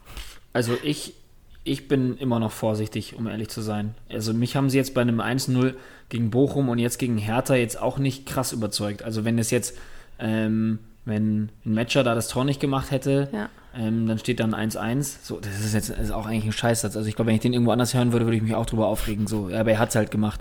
ähm, aber ihr, ihr wisst, was ich meine. Es ist jetzt Ja, ja. von der, von der Spiel, also für mich ist keine klare Spielphilosophie zu erkennen. Für mich, ähm, ja, war das halt eher eigentlich so ein Ding, dass man gesagt hat, man, man, man bringt das irgendwie so über die Zeit und schafft es halt dann irgendwie halt, sich da zwei Siege zu holen. Ähm, also überzeugt bin ich noch nicht, ja, was man aber klar auch sagen muss, ähm, ist, dass die Kickbase-Punkte nicht lügen. Es sind jetzt die ähm, fünf beste Mannschaft, was die Punkte angeht, mit einer Ge Gesamtleistung von 1424. Aber ja, also mich überzeugt ähm, hat es mich nicht. Ja, also würde ich mich tatsächlich auch anschließen, gerade in Hinblick auf die Marktwerte. Also ich finde, gerade wenn man es jetzt noch nicht weiß, wie es läuft mit der Dreifachbelastung, ein Wechhorst für 45 äh, Millionen oder ein Arnold für 35 Millionen schon sehr happig. Äh, klar, sie liefern jetzt erstmal, aber ja, da wäre ich tatsächlich auch vorsichtig und würde vielleicht gerade bei Wehkost eher mit einem anderen Stürmer, der günstiger ist, erstmal gehen. Ich habe nur eine kleine Addition, es ist nur noch eine Doppelbelastung. Ach, stimmt, ja. Oh, yes. Stimmt. sagte die. Stimmt, aber Mann, wegen dem. Da das hat einer so mitgeschrieben. Ja, ja, stimmt, true. Ich hatte nur noch den, den Sieg im Kopf, aber Van Bommel hat es ja verbeilt. Right. Vom, vom Bommelt. Ja, Van Bommelt, genau. Ähm, gut, kommen wir zu den Torhütern. Ähm, The Wall haben wir es genannt, ganz kreativ. Äh, da spielt Faustabwehr mit rein, Schuss gehalten mit rein, Ball abgewehrt, Ball weggeschnappt, Flanke abgefangen und erfolgreiches Rauslaufen und Parade. Er heißt ähm, nicht ähm, sozusagen Spielaufbau mit erfolgreichem Abwurf und so, sondern rein die Aktion, Torhüter. wie man Ja. den Ball abwehrt. Ja. Zählt auch Elver gehalten dazu oder zu null? Nee. Mhm. Okay. Sozusagen Rohpunkte des Interessant, Torhüters. geil, geil. Finde ich richtig geil, dass wir die Kategorie hier mit einbinden. Ja. Aber auch deswegen umso schwerer, das irgendwie ähm, zu, zu erahnen, aber da muss ja im Grunde genommen ein Goalie sein, der viel auf die Bude Ja. bekommen hat. Also vielleicht Flecken Freiburg, No. Ähm, Müller Stuttgart. no. ich, ich würde, ich würde, ähm, trotz des gehaltenen Elvers, also ich logge noch nicht ein, würde ich vielleicht trotzdem Radetzky reinschmeißen, weil der trotzdem sehr viele Punkte hatte. Ähm, der hat knapp 300 Punkte gemacht. Also wenn du dann den, den Elver abziehst und, und die, äh, den zu Null Bonus bist du auch nochmal bei 150 Punkten. Ja. Aber, also ich würde Radetzky oder vielleicht ähm, sogar noch Riemann reinschmeißen, aber ich glaube, ich bleibe trotzdem bei Radetzky. Also alles mehr als berechtigte Tipps, aber es ist keiner von denen. Ähm, es Top. ist, wie wir letzte Woche hatten wir ja auch die Torwart, äh, Torwart-Situation, ob man Torhüter aufstellen soll gegen starke Mannschaften oder lieber den zu Null-Bonus mitnehmen soll. Und welche Mannschaft ist an für sich immer stark? Bayern München, Timo Horn. Neunmal hat er eine von den genannten Aktionen gebracht, 85 Punkte ohne zu Null-Bonus.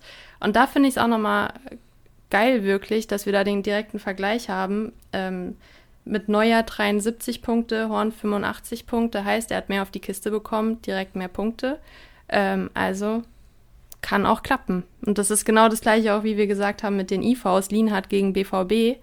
Ähm, also über Abwehraktionen kannst du auch wirklich gut punkten. Also man darf nicht immer so ängstlich sein und gegen die starken Mannschaft, oh je, Defender äh, kann da einen Elfer verursachen oder sonst was, sondern es kann auch echt ganz gut sein. Geil. Ja, das war. Eier haben wird belohnt. Ja, das war tatsächlich die, die abschließende Kategorie. Wir hatten jetzt noch Torschuss. Das ist aber nie so viel aussagen. Diesmal war es Schick, Lever, Regota und Haaland sechsmal. Was da unser Learning draus ist, äh, glaube ich, nichts Besonderes. Gotha hat sechsmal aufs Tor geschossen. Ja, die waren ja total dominant. Die haben ja, Krank. die waren ja auch total unzufrieden mit dem Unentschieden. Ja, also er hat ja auch viele Punkte gemacht. Aber das ist halt, wie man es halt sagt, so, also äh, sozusagen die vermeintlich schwächeren Mannschaften gegen andere vermeintlich schwächere Mannschaften kann ja immer sich auszahlen, aber es ist dann auch ein bisschen, bisschen Glück. Ja.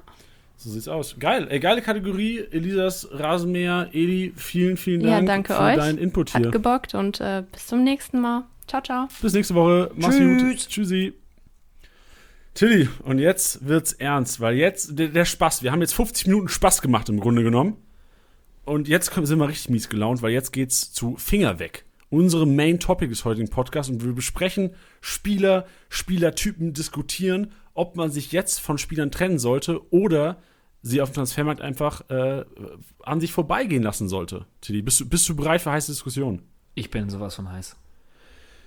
Das hat jeder für sich vorbereitet, das kann man auch sagen. Also, ähm, ich habe keine Ahnung, was Tilly gleich zum Besten gibt, deswegen wird es sicherlich auch heiß diskutiert. Ich würde gerne anfangen mit einem Spielertyp. Und es Okay. sind die Innenverteidiger der Topclubs.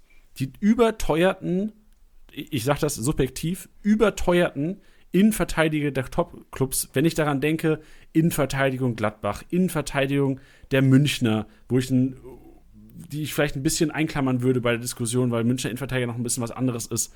Ähm, auch, auch Leverkusener Innenverteidiger, wo ich ein bisschen ähm, Respekt vor habe. Gerade wenn man sieht, was günstige, preiswerte Innenverteidiger von Durchschnittsvereinen inzwischen in der Lage sind zu punkten. Also wir haben es vorhin gesehen, äh, in, in Lienhardt ist vorne mit dabei, dein Schlotterbeck ist vorne mit dabei, was, was Punkte angeht. Die Augsburger Innenverteidigung habe ich mal ins, ins, ins Rennen geworfen. Und äh, langfristig auf die Saison gesehen, ist, ist, ist, schmeiße ich das komplett wieder um. Also generell ist natürlich ein Innenverteidiger vom Top-Club ein konstanter Punkter.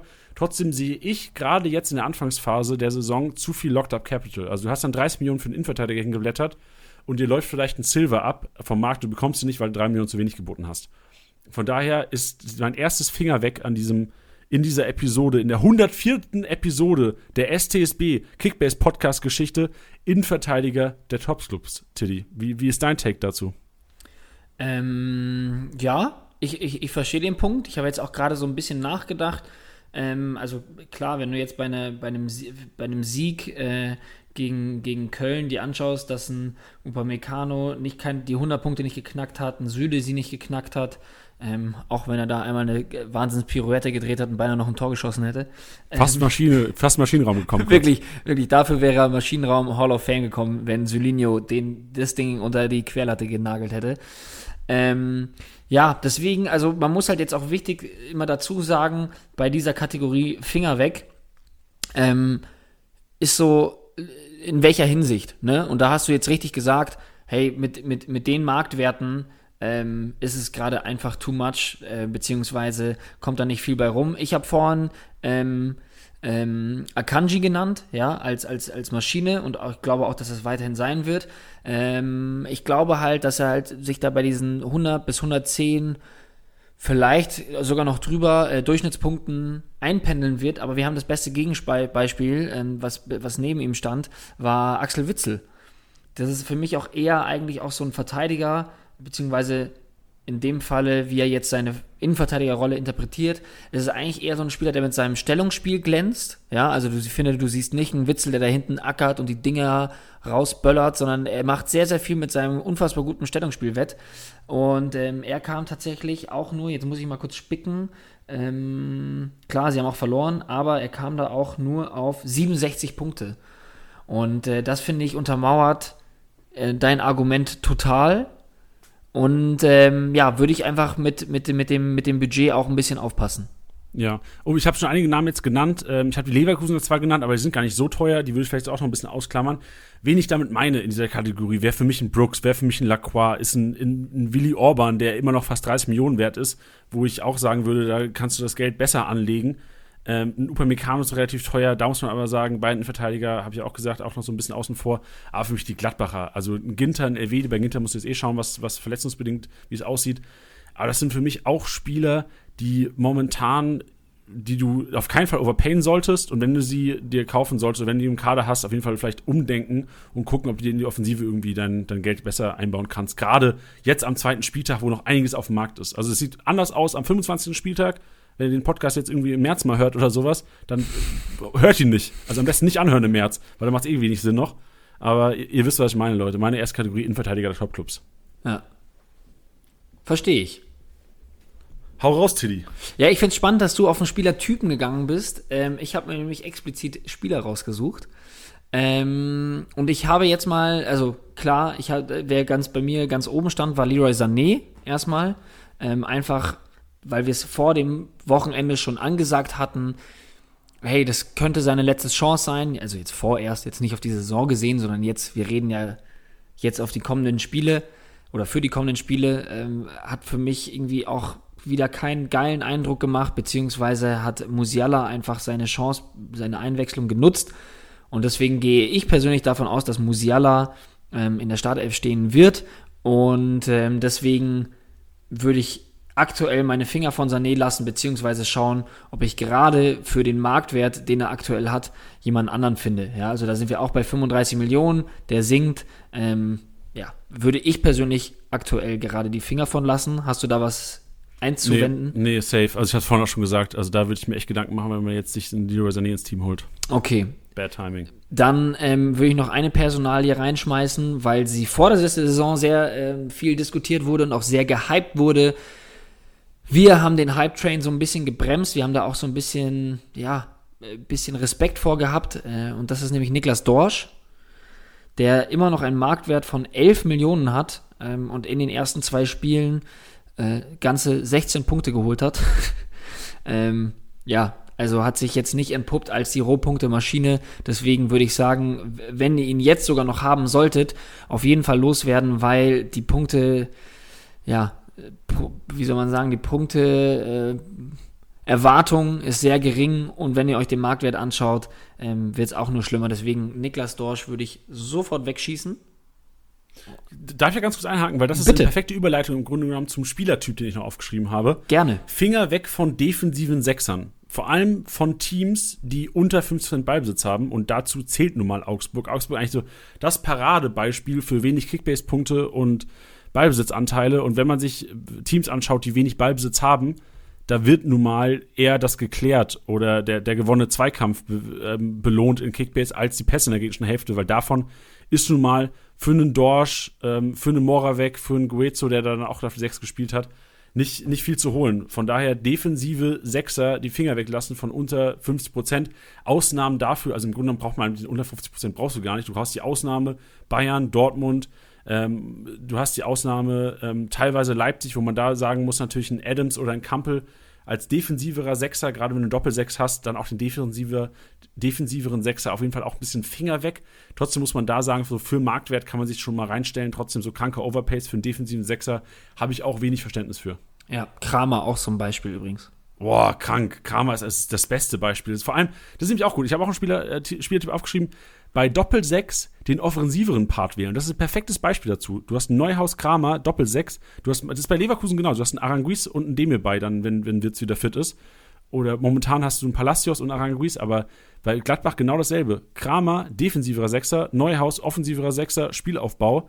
Bei Augsburg muss man sagen, eigentlich ist Dorsch auch der Neuhaus von Augsburg, aber dafür halt zu wenig Ballbesitz und zu wenig Ballbesitzphasen auch in der gegnerischen Hälfte. Deswegen, klar, defensiverer Sechser äh, im Grunde genommen bei Doppelsechs mit relativ viel Ballbesitz kann, kannst auch wenig mit anfangen, außer jetzt, was ich, Bayern oder Dortmund äh, oder Leipzig.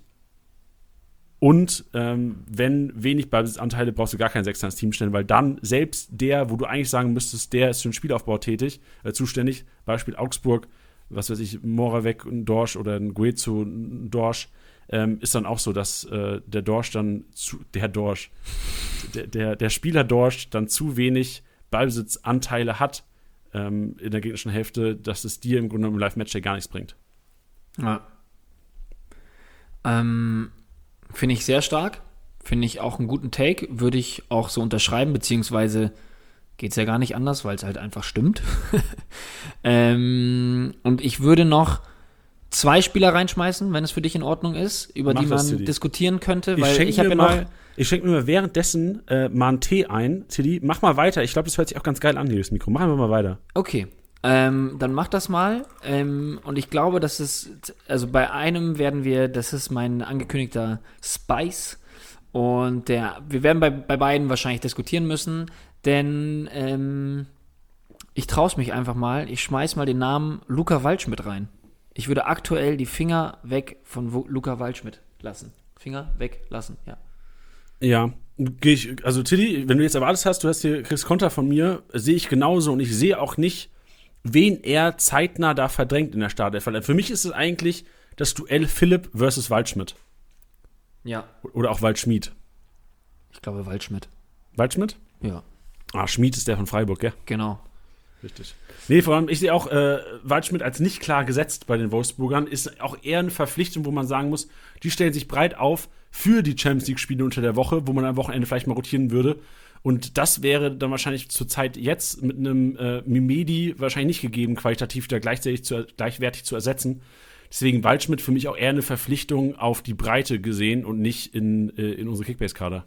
Ja, und vor allem in, während der laufenden Saison jetzt gerade ähm, dazu kommt, dass, ähm, ähm, ja, ich das auch gerne nochmal sage, dass ich nicht finde, dass Wolfsburg souverän gewonnen hat, aber sie tun es halt jetzt gerade.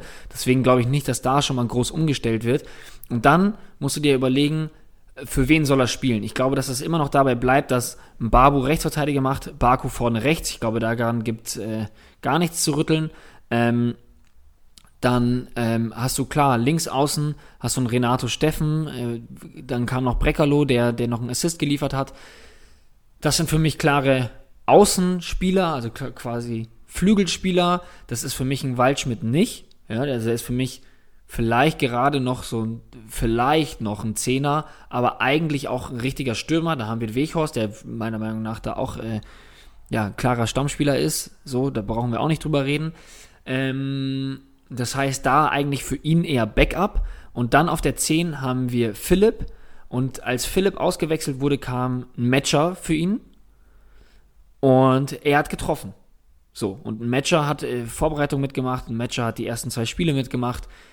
Ich, also ich weiß jetzt nicht, ob Luca Waldschmidt da jetzt sofort jemanden verdrängen wird. Ähm, ihr könnt uns da auch gerne mal eure Meinung äh, schreiben, sagen, euer Feedback geben.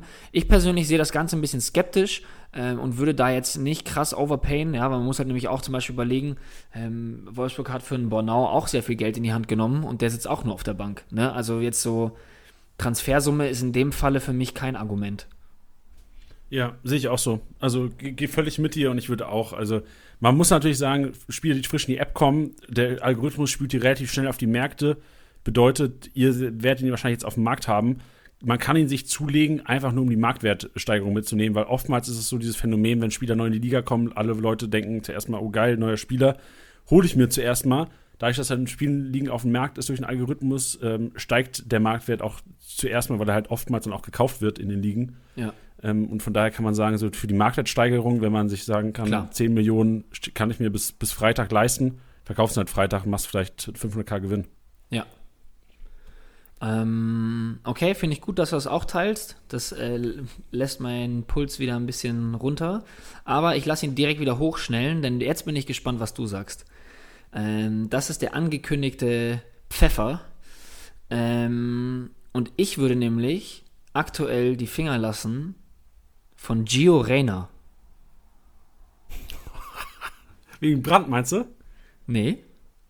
Einfach weil er, okay, warum dann? Also ich hätte gesagt, Gio Reyna ähm, Finger weglassen, weil Brandt eventuell seinen Starterplatz übernehmen könnte und Brandt eigentlich der geeignetste Achter, geeignetere Achter ist als ein Gio Reyna.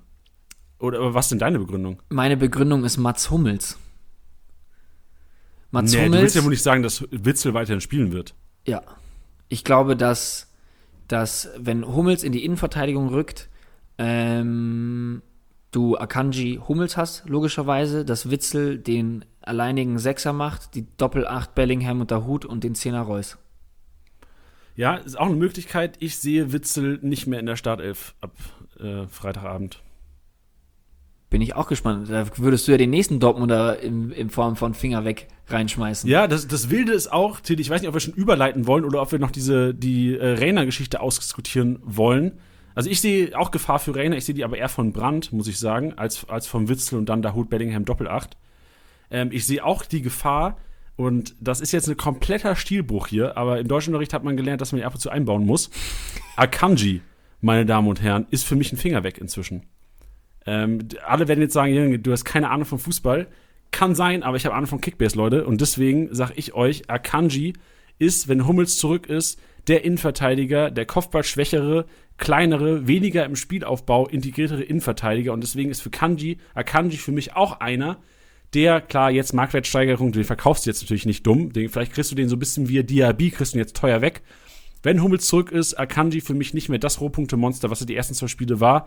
Bedeutet weniger Kopfball-Duelle, weniger ähm, den Spielaufbau integriert und heißt für mich wahrscheinlich auch von einem 110er-Schnitt, den er haben könnte ohne Mats Hummels, zu einem 80er, 75er, 85er Schnitt. Ähm, deswegen Manuel Akanji für mich momentan zu teuer, aber halt ein geiles Verkaufsobjekt. Okay. Also ich habe zu Akanji schon viel gesagt und da Ihr also ich, ich, ich verstehe ich verstehe deine Argumentation voll und ganz. Ich glaube aber nicht, dass es so enorme Auswirkungen hat, wie du es gerade gesagt hast.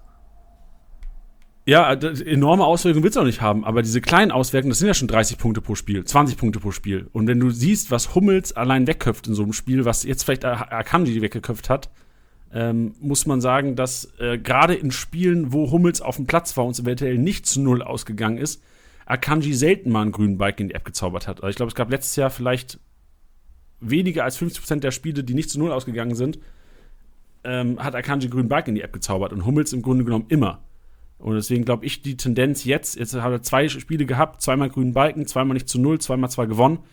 Aber ich glaube, die Punkte werden jetzt vielleicht von einem 110er-Schnitt schon auf so einen 80er, 90er-Schnitt runtergehen können. Allein durch die Anwesenheit von Mats Hummels, weil Dortmund wird weiter ein Team sein, was wahrscheinlich um Platz 2, 3 kämpfen wird in der Bundesliga. Dortmund-Fans werden jetzt sagen, warum hat er nicht eins gesagt? Ja, die könnten auch Platz 1 mitspielen, wenn sie es mal konstant hinbekommen. Aber ähm, Akanji für mich dann nicht mehr die, was weiß ich, 28,5 wert, die er vielleicht am Freitag oder nächste Woche Freitag wert sein könnte in der Lernspielpause. Okay. Ich, ich möchte nur einen kleinen Zusatz noch äh, zu Rainer dalassen. Ähm, weil, wo Rainer dann noch eher vielleicht nochmal seinen Platz findet, ähm, hatten sie jetzt aber nicht gespielt. Vielleicht lag es auch am Ausfall von Hazard. Ähm, war, wenn sie mit dieser Doppelsechs spielen, einem Zehner und zwei wirklich Flügelspielern. Ähm, da könnte ich mir vorstellen, dass entweder Reus dann wieder auf den Flügel geht oder Rainer selber. Das könnte natürlich eine Option sein. Aber ich glaube, ich fände es aktuell ein bisschen zu heikel aufgrund des Angebots und der aktuellen Aufstellung. Ja, guter Punkt. Aber da, da sind wir uns ja einig. Also ich meine, Ja. in der Sache sind wir uns ja einig. Also Ja, wie man hinkommt halt nicht, aber im Grunde genommen hocken wir beide da. Ich habe das nur zur, zur Selbstabsicherung gesagt, weil nicht, dass dann jemand sagt, wenn sie das äh, 4-3-3 oder wie manche es auch nennen, das 4-2-3-1 spielen, dass dann Rainer dann nochmal eher einen Platz hat. Ähm, das würde ich auch unterstreichen, aber ich sehe es gerade noch, ja, weiß ich nicht. Es war halt erfolgreicher, ne? Aber ja, deswegen, ich finde es ist mir zu unsicher. Deswegen würde ich aktuell die Finger von ihm lassen. Jetzt habe ich auch noch ein paar Spiele eingebaut, die auch noch unsicher sind, ähm, wo ich sagen würde, Comebacks vor, während oder nach der Länderspielpause könnten diesen Spielern gefährlich werden. Und der erste Spieler hat gestern, gestern getroffen sogar. Hat zwar auch einen Fehler vor Gegentor kassiert. Akpoguma von Hoffenheim hat äh, rechten Verteidiger gespielt bei der TSG und ähm, Hoffenheim das Team momentan mit den meisten Kickbase-Punkten nach zwei Spieltagen hat auch nicht jeder für möglich gehalten.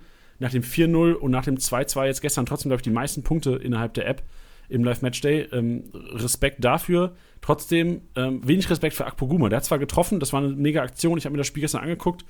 Äh, Gegen Union Berlin hat für mich nicht überzeugt auf den Rechtsverteidiger. War zwar immer wieder offensiv eingebunden, hinten aber immer wieder unsicher. Also ich glaube, Posch hat dieses Duell klar gewonnen gegen Akpoguma und bezüglich Comebacks Kadajabek. Einsatz war jetzt fraglich am Wochenende, bedeutet für mich wahrscheinlich äh, ist der Einsatz nicht mehr so fraglich am nächsten Wochenende. Spätestens nach der Länderspielpause ist Kadajabek wieder zurück und dann rotiert Akpoguma für mich raus. Deswegen Finger weg von Akpoguma momentan. Man muss natürlich sagen, Freunde, es geht hier allein ins Ausstellen. Marktwert wird steigen die Woche, du kannst ihn ja eintüten und am Freitag wieder verkaufen oder nach der Länderspielpause verkaufen. Ähm, es geht jetzt alleine um die langfristige Planung mit einem Akpoguma, genauso wie eingewechselt zur Halbzeit für Nianzu, Stanisic, ähm, Pavard-Comeback steht auch an nach der Länderspielpause. Bedeutet Stanisic wahrscheinlich der letzte Startelf-Einsatz am Samstagabend im Topspiel gegen ähm, Hertha BSC. Bedeutet da auch Finger weg äh, in Bezug auf Aufstellung nach der Länderspielpause natürlich trotzdem greifen, weil der Kollege wird auch diese Woche sicherlich noch im Wert steigen und sollte gegen Hertha eventuell mal ein 0-Sieg dabei sein und Stanisic vielleicht auch mal dreistellig punkten, sicherlich auch eine Marktwertsteigerung noch über die Länderspielpause greifen, aber dann auch vielleicht ein geiles Verkaufsobjekt. Ja, mega. Ich habe noch zwei Namen aufgeschrieben, ich habe noch ein paar Namen aufgeschrieben. Soll ich einfach mal runterrattern und wir, wir diskutieren die kurz oder hast du noch welche? Also ich finde halt, dass es bei manchen Spielern einfach nichts zu diskutieren gibt. Also das hast du gerade, ähm, hast du meine Meinung genau wiedergespiegelt. Deswegen habe ich jetzt mal kurz geschwiegen. Also wenn ich, wenn ich was äh, einzuwenden habe, dann schreie ich auf jeden Fall. Deswegen ähm, schieß ruhig los. Ja, also aktuell, ich habe mir Duda noch aufgeschrieben. Ich glaube, bei Duda sollten wir alle langsam kapiert haben, dass Duda einfach nicht in das System passt beim, beim, beim FC dieses Jahr. Ähm, trotzdem noch relativ teuer. Duda, von daher Finger weglassen. Und Mukiele. Leider muss man sagen, ähm, ich habe mir erhofft, dass er sich festspielt auf der Rechtsverteidigerposition. Klostermann jetzt äh, souverän gespielt auf der Rechtsverteidigerposition, mich auch mit überrascht, also einer der besten auf dem Platz gewesen, gefühlt da hinten, also mit Simaker, äh, Guardiol, Klostermann hat es echt super geklappt, ähm, Orban in der Mitte selbstverständlich, aber ich muss sagen, Mukiele sein Geld nicht wert, momentan Finger weg. Genauso, Tilly, und ich, da würde ich gerne noch mal deine Meinung hören, ob du weiterhin an ihn glaubst oder bis Freitag noch warten würdest, ob er in der Startelf steht. Doniel Mahlen, auch im Sinkflug so ein bisschen, was, was den Marktwert angeht, würdest du an ihm, ähm, würdest du weiter an ihn glauben oder glaubst du weiter an ihn? Ja. Ich glaube weiterhin dran. Also, Würdest du ihn noch halten? Also würdest Ja. du ihn halten, sollte er Freitag nicht in der Startelf stehen? die Sache ist halt einfach, der, der, der, er wird halt, er wird halt zeitnah auf jeden Fall der Stammspieler sein. Ähm, ich meine, gegen, gegen Freiburg hat keiner so wirklich geglänzt bei Dortmund, außer meiner Meinung nach äh, Bellingham. Ähm, aber ja, war ja auch dann nicht zwingend genug. Deswegen, also es war halt grundsätzlich keine gute Leistung vom BVB, deswegen finde ich es halt schwierig zu sagen, weil viele dann ja auch gesagt haben, ja, jetzt hat der Malen total reingeschissen, ähm, wo ich mir denke, naja gut, aber ein Haaland hat es auch nicht geschafft, ein Tor zu schießen, ein Reus hat es auch nicht geschafft. Ähm, ja, deswegen würde ich jetzt das Spiel jetzt nicht als repräsentativ sehen. Ähm, ich glaube, dass wenn du ihn jetzt verkaufst, ähm, ihn sich irgendein anderer Ligakollege schnappen wird und ähm, das eine Art Spieler wird, die du, den du ähm, in dieser Saison dann nicht mehr abgeben wirst. Also ich glaube, das wird so ein einer der Top-Spieler in, also ja, Top-Spieler ist jetzt natürlich auch äh, sehr hart gesagt, beziehungsweise sehr hochgegriffen, aber ich meine halt, es ist ein Spieler, den du kaufst, und dann so ein klassischer Spieler ist, den du dann auch nicht wieder verkaufst. Weißt du, was ich meine? Also den, wenn du ihn jetzt abgibst und jemand anderes holt ihn sich, glaube ich, wirst du mittel- oder langfristig wirst du nicht mit rankommen. Okay, ja, ich glaube, bei, bei Malen sind wir eine unterschiedliche Meinung, Teddy. Also ich bin immer noch nicht überzeugt von Malen und ich glaube auch, also ich als Manager, hätte ich jetzt Daniel Malen im Team, würde ich mir schnellstmöglich irgendwie Ersatz suchen, weil ich allein diesen Sinkflug, gerade in den ersten Spieltagen, die ersten Wochen, bin ich sehr darauf bedacht, irgendwie äh, fast schon Kontostand über Punkte gefühlt, dass man sich da echt ein, Polster holt auf der Bank und gar nicht zu so sehr auf die Punkte oder auf die, auf die Spielertypen geht. Ähm, klar, sollst du in der 18. Liga spielen, ist in der 18er Liga ist das immer eine andere Sache, da musst du natürlich auch Malen festhalten und hoffen. Aber wenn Alternativen auf dem Markt sind, würde ich mich als Manager jetzt, also persönlich komplett subjektiv, würde ich mich von einem Malen trennen und irgendwie eine Alternative suchen. Aber ähm, das ist auch, äh, ich glaube ja, dass der Kollege es drauf hat. Ich glaube einfach, der braucht noch zwei, drei Monate, bis das komplett durchrattert bei dem. Hat mir gegen Freiburg echt gar nicht gefallen und vor allem auch vom Spielertyp her keiner, der irgendwie Rohpunkte sammelt. Nee, also der braucht auf jeden Fall seine Beteiligung da, seine Torbeteiligung, gar, gar keine Frage. Und ich sage jetzt auch nicht, dass er ähm, zwingend jetzt am nächsten Spieltag ähm, stechen wird. Aber ähm, ich glaube halt, dass wenn du ihn jetzt verkaufen würdest oder ihn nicht eintütest, macht es halt jemand anderes und du wirst dich im Laufe der Saison auf jeden Fall ärgern. Okay, ja, äh, kann auch sein. Kann auch sein, äh, sollen Leute draußen entscheiden an. Müssen sie ja auch. Müssen sie ja auch. Machen. Richtig. Andere Leute, die ich auch noch aufgeschrieben habe, äh, Passlack, Meunier wieder, wieder zurück, ähm, könnte Freitagabend auch schon starten. Das heißt, Passlack vielleicht so ein bisschen die Finger weg von lassen. Hat sich leider nicht beweisen können auf der Rechtsverteidigerposition. Äh, Dabur für mich auch einer, der seine Chancen jetzt zum zweiten Mal im Grunde genommen schon nicht genutzt hat bei der TSG. Zweiter Startelf-Einsatz zum zweiten Mal. Ich glaube, im ersten Spiel bei 4-0 55 Punkte gemacht, jetzt beim 2-2 knapp über 40. Chance nicht genutzt, heißt aber auch, wenn Dabur seine Chance nicht nutzt, dann ist doch Rütter-Time. Und deswegen gehe ich davon aus, dass Freitagabend schon Rütter in der Startelf stehen wird, weil Dabur es wieder mal nicht gebracht hat. Deswegen Dabur Finger weg. Das waren meine Fingerwegs im Grunde genommen. Hast du noch Fingerwegs? Ähm, ich, ich glaube, ich habe noch den, den Headliner, den wir diskutieren müssen, äh, was diese Kategorie angeht. Wo, wo du gerade über Hoffenheim geredet hast. Ähm, oh ja.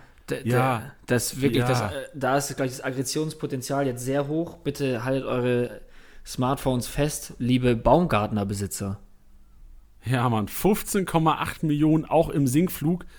Also, für mich ist es ein klarer Call, auf jeden Fall Finger weg, weil diese rechte Flügelposition Baumgartner gar nicht gut tut bei der Hoffenheimern. Also wirklich, wenn der Kollege auf der 10 spielt, sollte ein Kramaric wechseln, dann ist Baumgartner wieder eine heiße Aktie. Sollte das System umgestellt werden und Baumgartner kann wieder zentral spielen, dann ist das eine heiße Aktie. Auf dem rechten Flügel Deswegen, das ist so ein bisschen meine Brun Larsen-Theorie. Ich bin auch weiterhin nicht von Brun Larsen äh, überzeugt, auch wenn er wieder getroffen hat. Der, die rechte, rechter und linker Flügel bei den Hoffenheimern sind null integriert ins Spielsystem. Die werden nur geschickt im Grunde genommen ab und zu mal. Aufbauspiel, null Integration auf rechter oder linker Seite, Brun Larsen oder Baumgartner. Brun Larsen jetzt hat zweimal getroffen, deswegen hat er die Punkte gemacht. Baumgartner, schaust du in Live Matchday, der hat 26 Punkte gemacht. 26 Punkte für einen Baumgartner, das ist ein Joke. Für 16 Millionen, das ist ein Riesenjoke. Ich bin froh, dass ich ihn nicht habe. Ich rede jetzt einfach nur so aggressiv, weil ich weiß, wie es euch da draußen geht. Hätte ich diese 26 Punkte geholt mit 16 Millionen, dann wäre wär, also ja, dann würde ich hier genauso sitzen, nämlich. Und, und deswegen vor, Finger weg. Und vor allem neben, neben dem hohen Marktwert sind ja auch die Erwartungen da, ne? Also das muss man ja auch sagen. Also klar, das darf jetzt eigentlich nicht mit reinspielen. Ich bringe jetzt die emotionale Komponente doch mit rein. Ähm, man erwartet ja auch viel mehr von ihm, nach dem, was er noch letzte Saison geleistet hat. Ja, deswegen ich kann den Schmerz sehr gut verstehen. Vielleicht, ich schmeiße jetzt aber auch nochmal einen Take rein, ähm, wenn Kalajabek zurückkommt, ähm, könnte vielleicht er davon profitieren, weil dann vielleicht wieder Dreierkette gespielt wird? Fragezeichen. Ähm, ja, aber aktuell auf jeden Fall Finger weg. Ja, und man muss natürlich sagen, das System klappt gerade gut. Also diese Viererkette funktioniert gerade echt gut. Ich muss sagen, Union hat es auch echt gut gemacht. Also allein diese Kruse-Avonie- Kombination ist ja deadly. Also wirklich, Aoni hat mir richtig gut gefallen gestern. Ähm, das lag noch nicht mal am System, dass sie da zwei Buden gefallen ha äh, gefangen haben. Das lag einfach am, am Akpoguma und an der Genialität eines Cruises und der Durchsetzungskraft eines äh, Avoni. Ja. Gut, Leute, lass mal shoppen gehen, oder? Lass mal einkaufen gehen, lass mal noch detaillierter auf den nächsten Spieltag gucken. Gehen wir zu Jannis Einkaufswagen. Jannis Einkaufswagen.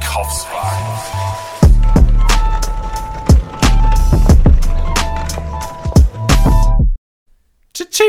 Da sind wir angelangt im Supermarkt, Freunde. Schnappt euch den Wagen, schnappt euch. Weiß ich, gehst du einkaufen mit Wagen oder gehst du mit, mit Korb einkaufen? Beides. Oh, gleichzeitig? Nee, Also, so viel kaufe ich dann nicht ein. Aber ich bin meistens zu Fuß unterwegs, deswegen eher Korb. Ja, ich glaube, heute brauchen wir einen Wagen, weil ich habe einiges auf, auf, auf der Einkaufsliste heute. Und zwar starten wir Freitagabend Duell Dortmund gegen Hoffenheim und da habe ich mir einen Brand, habe ich mir einen Mokoko, habe ich mir einen Chan und Meunier auf die Liste geschrieben, weil das alles Leute sind, die eventuell in der Startelf zu stehen sind. Das sind Gambler, wo man unter der Woche eventuell ein minimales Risikokapital draufpacken könnte auf den Marktwert, um die einzuhalten und dann vielleicht am Freitagabend die große Überraschung zu erleben. Weil, wir haben es angesprochen, Brand könnte für Reiner äh, eventuell gefährlich werden. Chan sollte Hummels noch nicht bei 100% sein oder vielleicht auch in der Rechtsverteidigerposition Ja. als Pastak-Ersatz oder halt Meunier, der eigentliche Rechtsverteidiger, sollte er wieder bei 100% sein oder wahrscheinlich auch schon 90, würden eventuell reichen für die Startelf. Äh, alles Spieler, die ähm, Mokoko ist ja, Tilly, das glaub, würdest du wahrscheinlich nicht, nicht draufschreiben, Mokoko, aber ich glaube, ähm, malen eventuell wieder Joker nur am Freitag. Ja, aber was du, was du ja richtig sagst, so ich glaube mit Mukoko ähm, machst du gerade gar nicht allzu viel falsch. Er kriegt unter Rose ähm, auch seine Einsatzzeiten. Ähm, das wurde auch angekündigt und hat ja auch im, jetzt lass mich nicht lügen, im Pokal hat er gestartet, oder? Genau, Pokal geht Startelf, ja. Genau. Äh, nee, äh, Supercup war es. Supercup. Meint ja, richtig, richtig. Ähm, so, deswegen, also ein Vertrauen ist da und dass er Fußball spielen kann, wissen wir alle, ähm, haben wir auch alle gesehen. Und jeder, der ihn trainiert oder ihm beim Training zuschaut, ist ganz begeistert. Das kommt nicht von irgendwoher. Ähm, deswegen, ich würde ihn mir ins Team holen, weil, was du gerade richtig gesagt hast, wenn man es am Freitag sieht, ähm, dass er spielt, kann es ein mega Win sein. Ja, richtig, genau. Also, und, und vor allem das Geile ist ja auch immer, Freitagabend geht es ja in vielen Ligen rund. Also oftmals, wenn vor allem Vereine spielen an einem Freitagabend, wo relativ viele Kickbase-Manager auch Spieler von haben, kann es oftmals sein, dass du eventuell in der Lage bist, einen Chan an einem Mittwoch für, ich weiß jetzt leider nicht auswendig, was der Kollege wert ist, gib mir eine Sekunde. Der Kollege ist 17,5 Millionen wert. Wenn du ihn für 18 kaufst, kann es gut sein, wenn er in der Startelf stehen sollte, ähm, am, am Freitagabend, dass du eventuell für 21, 22 los wirst, wenn beispielsweise auf einmal überraschenderweise ein Axel Witz nicht in der Startelf steht. Ja. Und der Kollege auf einmal umplanen muss. Und Ja. äh, dieses Kapital, so, so dreckig und dirty es ist, aber manchmal muss man einfach Notsituationen ausnutzen und das macht man am besten am Freitagabend. Das ist vollkommen richtig. Eine andere Geschichte, die ich mir auf meinen Einkaufszettel geschrieben habe, sind günstige Startelf-Spieler mit jede Menge Punktepotenzial, denn Köln spielt gegen Bochum, Mainz gegen Fürth und alle vier Vereine haben extrem günstige Startelf-Spieler. Ich rede vom ECUB, der überzeugt hat gegen die Bayern, eine Vorlage geliefert hat und echt auch Kontra gegeben hat gegen äh, einen Alfonso Davis, einen Bözius, einen Saint Just von Mainz, alle wieder gesund. Ich kann mir gut vorstellen, dass sie nicht wieder mit derselben Elf auflaufen werden, wie jetzt gegen Bochum. Nachdem sie am ersten Spieltag 1 gegen Leipzig gewonnen haben, muss man sagen, okay, ey, die sind noch nicht bei 100 Prozent, die haben noch nicht sportspezifisches trainiert in letzter Zeit. Setzt den Bözius nochmal auf die Bank, setzt den Just auf die Bank. Aber jetzt bin ich mir sicher, die werden mit ihrer Top 11 da auflaufen, die Mainzer im Heimspiel gegen Fürth. Und deswegen, gerade die zweite Reihe, oder die zweite Reihe war jetzt, also die ganzen Einwechselspieler, Bözius, Chor, Saint-Just, auf meiner Einkaufsliste oder auf der Einkaufsliste, die ich euch empfehlen würde. Und bei Fürth habe ich mir einen aufgeschrieben, der wahrscheinlich, ähm, nachdem er von unserem Experten, äh, Fürth-Experte Lorenz hier im Podcast, auch schon leicht angeteased wurde, so als einer der Gewinner der Vorbereitung, der dann aber leider ausgefallen ist. Ich glaube, ich weiß gar nicht, was er hatte. Hat er Corona gehabt? Ich weiß es nicht, aber er, er, er war auf jeden Fall, ähm, ich suche gerade, was er hatte. Christ, Christ Jansen ist der Kollege. Ich finde es gerade nicht. Egal, ist auch egal, was er hatte. Er ist jetzt wieder fit. Er ist eingewechselt worden im Spiel am Wochenende für einen Sapai, der ähm, meiner Meinung nach unterdurchschnittlich performt hat. Christiansen in kürzester Zeit ordentlich Punkte gesammelt im, äh, im Spiel gegen Bielefeld und von daher muss man sagen, Christiansen sehr wahrscheinlich in der Startelf gegen die Mainzer am Wochenende und einer, der doch äh, viel im Spielaufbau gemacht hat, meiner Meinung nach. Christiansen kann sich auf jeden Fall auf den Zettel schreiben, genauso wie Abiyama. Viele von euch haben bestimmt diese eine Szene im Kopf. Teddy, hast du sie auch gesehen?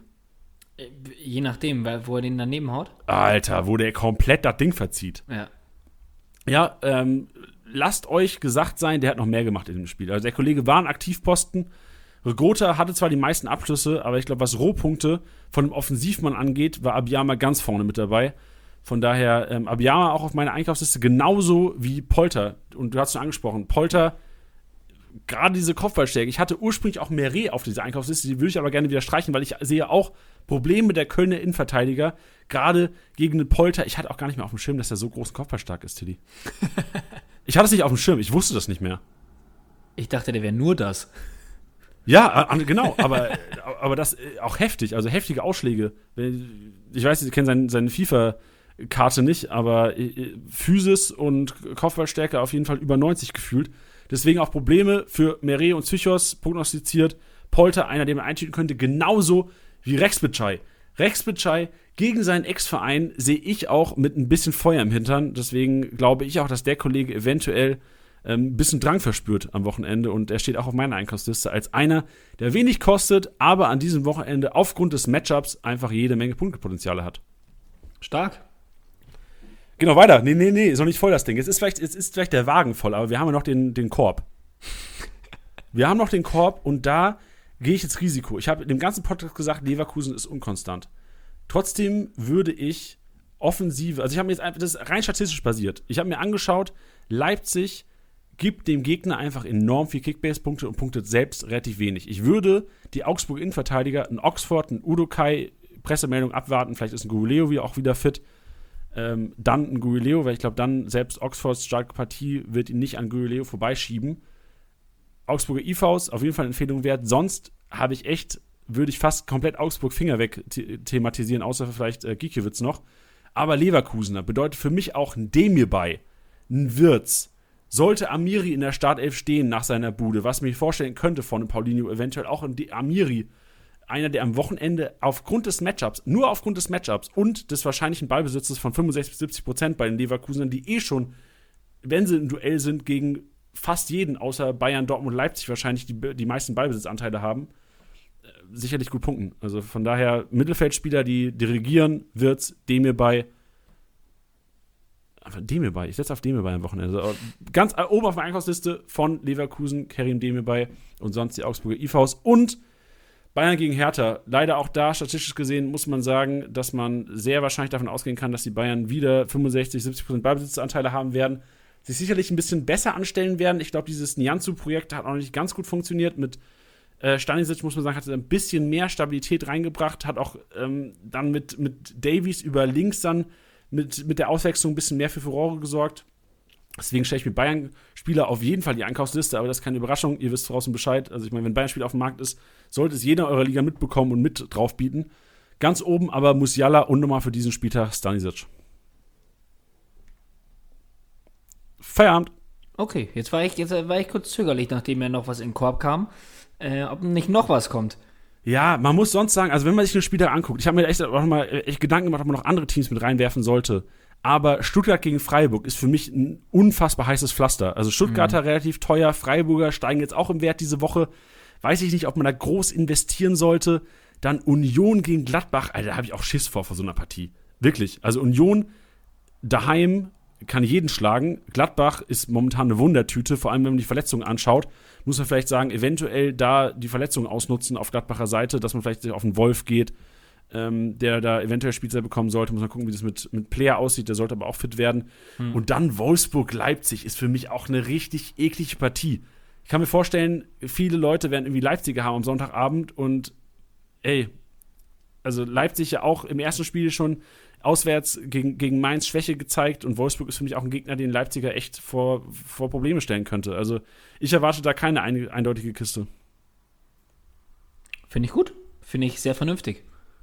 Oder? Also ich weiß nicht, hast du ein anderes Duell, wo du sagen würdest, da jumpst du komplett drauf? Weil für mich ist es eher Freitagabend, mal kurz zusammengefasst, Freitagabend ausnutzen, dass Dortmund Aufstellung zu sehen ist. Dann ja. hast du Duelle von Vereinen mit günstigen Kickbase-Spielern, die gegeneinander zocken. Du hast die Eintracht in Bielefeld, wo du eigentlich sagen müsstest, Eintracht Frankfurt komplett drauf, aber Bielefeld ja auch eine, eine Mannschaft, die dann irgendwie da, dagegen halten kann. Ich erinnere mich aber auch letztes Jahr, äh, Frankfurt, glaube ich, 4-0 gewonnen oder sowas mit Bielefeld, da kostet auch dieses Weit Weitschusstor gemacht. Ähm, also vielleicht noch die, die Frankfurter. Da darf ich meinen Rustic wieder hier promoten kurz. Hast du ja jetzt schon. Ja, Rustic. das war's mit Janik Einkaufwagen, meine Damen und Herren. Mega. Das war's auch im Podcast, oder? Ja, oder? Ich glaube. Ich meine, was haben wir noch sonst zu sagen? Nehmt an der Championship teil. Solltet ihr noch nicht an der Championship teilnehmen, macht das auf jeden Fall. Über euren Liganamen könnt ihr ähm, den, die, den Challenge-Modus wählen und dann in die Kickbase Championship wandern und ein Auto gewinnen, Freunde. Das kann man nicht genug sagen. Es gibt ein Auto zu gewinnen für den Saisonsieger. Kämpft mit, legt die fünf besten Spieltage hin, die ein Kickbase-Manager jemals hingelegt hat. Let's go, let's go. Schön, Tiddy. Es hat mega Spaß gemacht. Heute war wieder eine intensive Session. Es war mega intensiv. Wie lange haben wir denn Mm. inzwischen? Jetzt bei 1, Alter, 90 Minuten. Wir sind in Nachspielzeit, aber geil. Wir, wir kriegen ungefähr eine, eine Fußballlänge hin. Ist doch geil. Ist geil. Schön, dann äh, auch danke nochmal an Elisa für den Rasenmäher vorn. Ich fand's immer, also ich finde es richtig erfrischend, diesen Statistikbezug reinzubekommen. Also fand ich echt geil, weil du halt echt äh, viel sonst nach Gefühl gehst. Und durch Elisa ist hier einfach nochmal fundierte, statistisch bewiesenes Kickbase-Wissen mit drin. Safe. Also ich habe da auch sehr viel Spaß dran. Schön. Tilly, was geht sonst die Woche? Gibt es irgendwas Besonderes? Sollte man irgendwas hinweisen? Ähm, ja, also ihr könnt auf jeden Fall natürlich äh, immer bei uns bei Twitch vorbeischauen, ähm, wo wir jetzt nicht so wie, nicht nur wie heute sehr viel ähm, auf den ähm, vergangenen Spieltag eingehen, sondern auch einen großen Fokus ähm, auf den nächsten Spieltag. Das heißt, nur mit diesem Podcast ist es ja nicht getan, sondern was du richtig gesagt hast, es gibt zum einen All Eyes on Championship am Donnerstag, wo Ja- Janni euch geile Hilfestellungen gibt äh, für den Spieltag, aber ähm, da kann man auch noch richtig geile Schlüsse natürlich auch ziehen für den Manager-Modus und das Herzstück der Woche am Freitagabend, die PK, findet ja auch auf Twitch statt. Ähm, deswegen, ab geht's. Ey, bei euch fährt gerade eine Polizei vorbei. Nee. Ich weiß, aber die, die Hörer haben es vielleicht gehört. Achso. Sorry, jetzt habe ich den Witz vers vermasselt. Ist Nee, deswegen ähm, checkt es ab, folgt uns auf Twitch, folgt uns auf Twitter, folgt uns auf Instagram. Ähm, da geht's weiterhin alles Richtung Wochenende, kommenden Spieltag.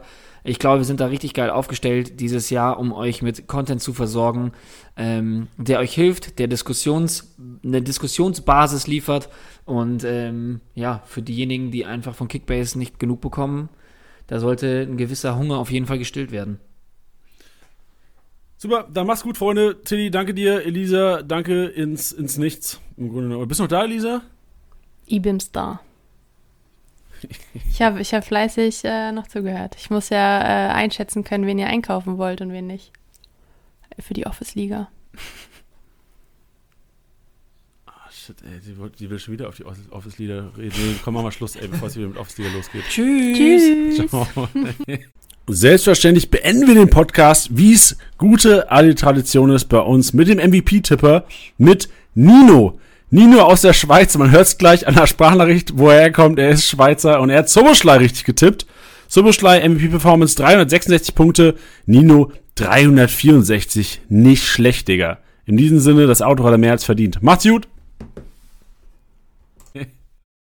Moin Kickbase-Gemeinschaft. Was war das für ein Spieltag? Natürlich bin ich auch so ein Zobo-Hyper, wie man so schön sagt. Mensch, waren das zwei Buden von ihm. Ich bin mir sicher, da wird noch einiges an Punkten diese Saison auf sein Konto hinzukommen. Natürlich möchte ich zum Schluss noch meine Liga, die RS Freiamt und alle anderen Ringerfreunde grüßen. Ciao, ihr Anfänger.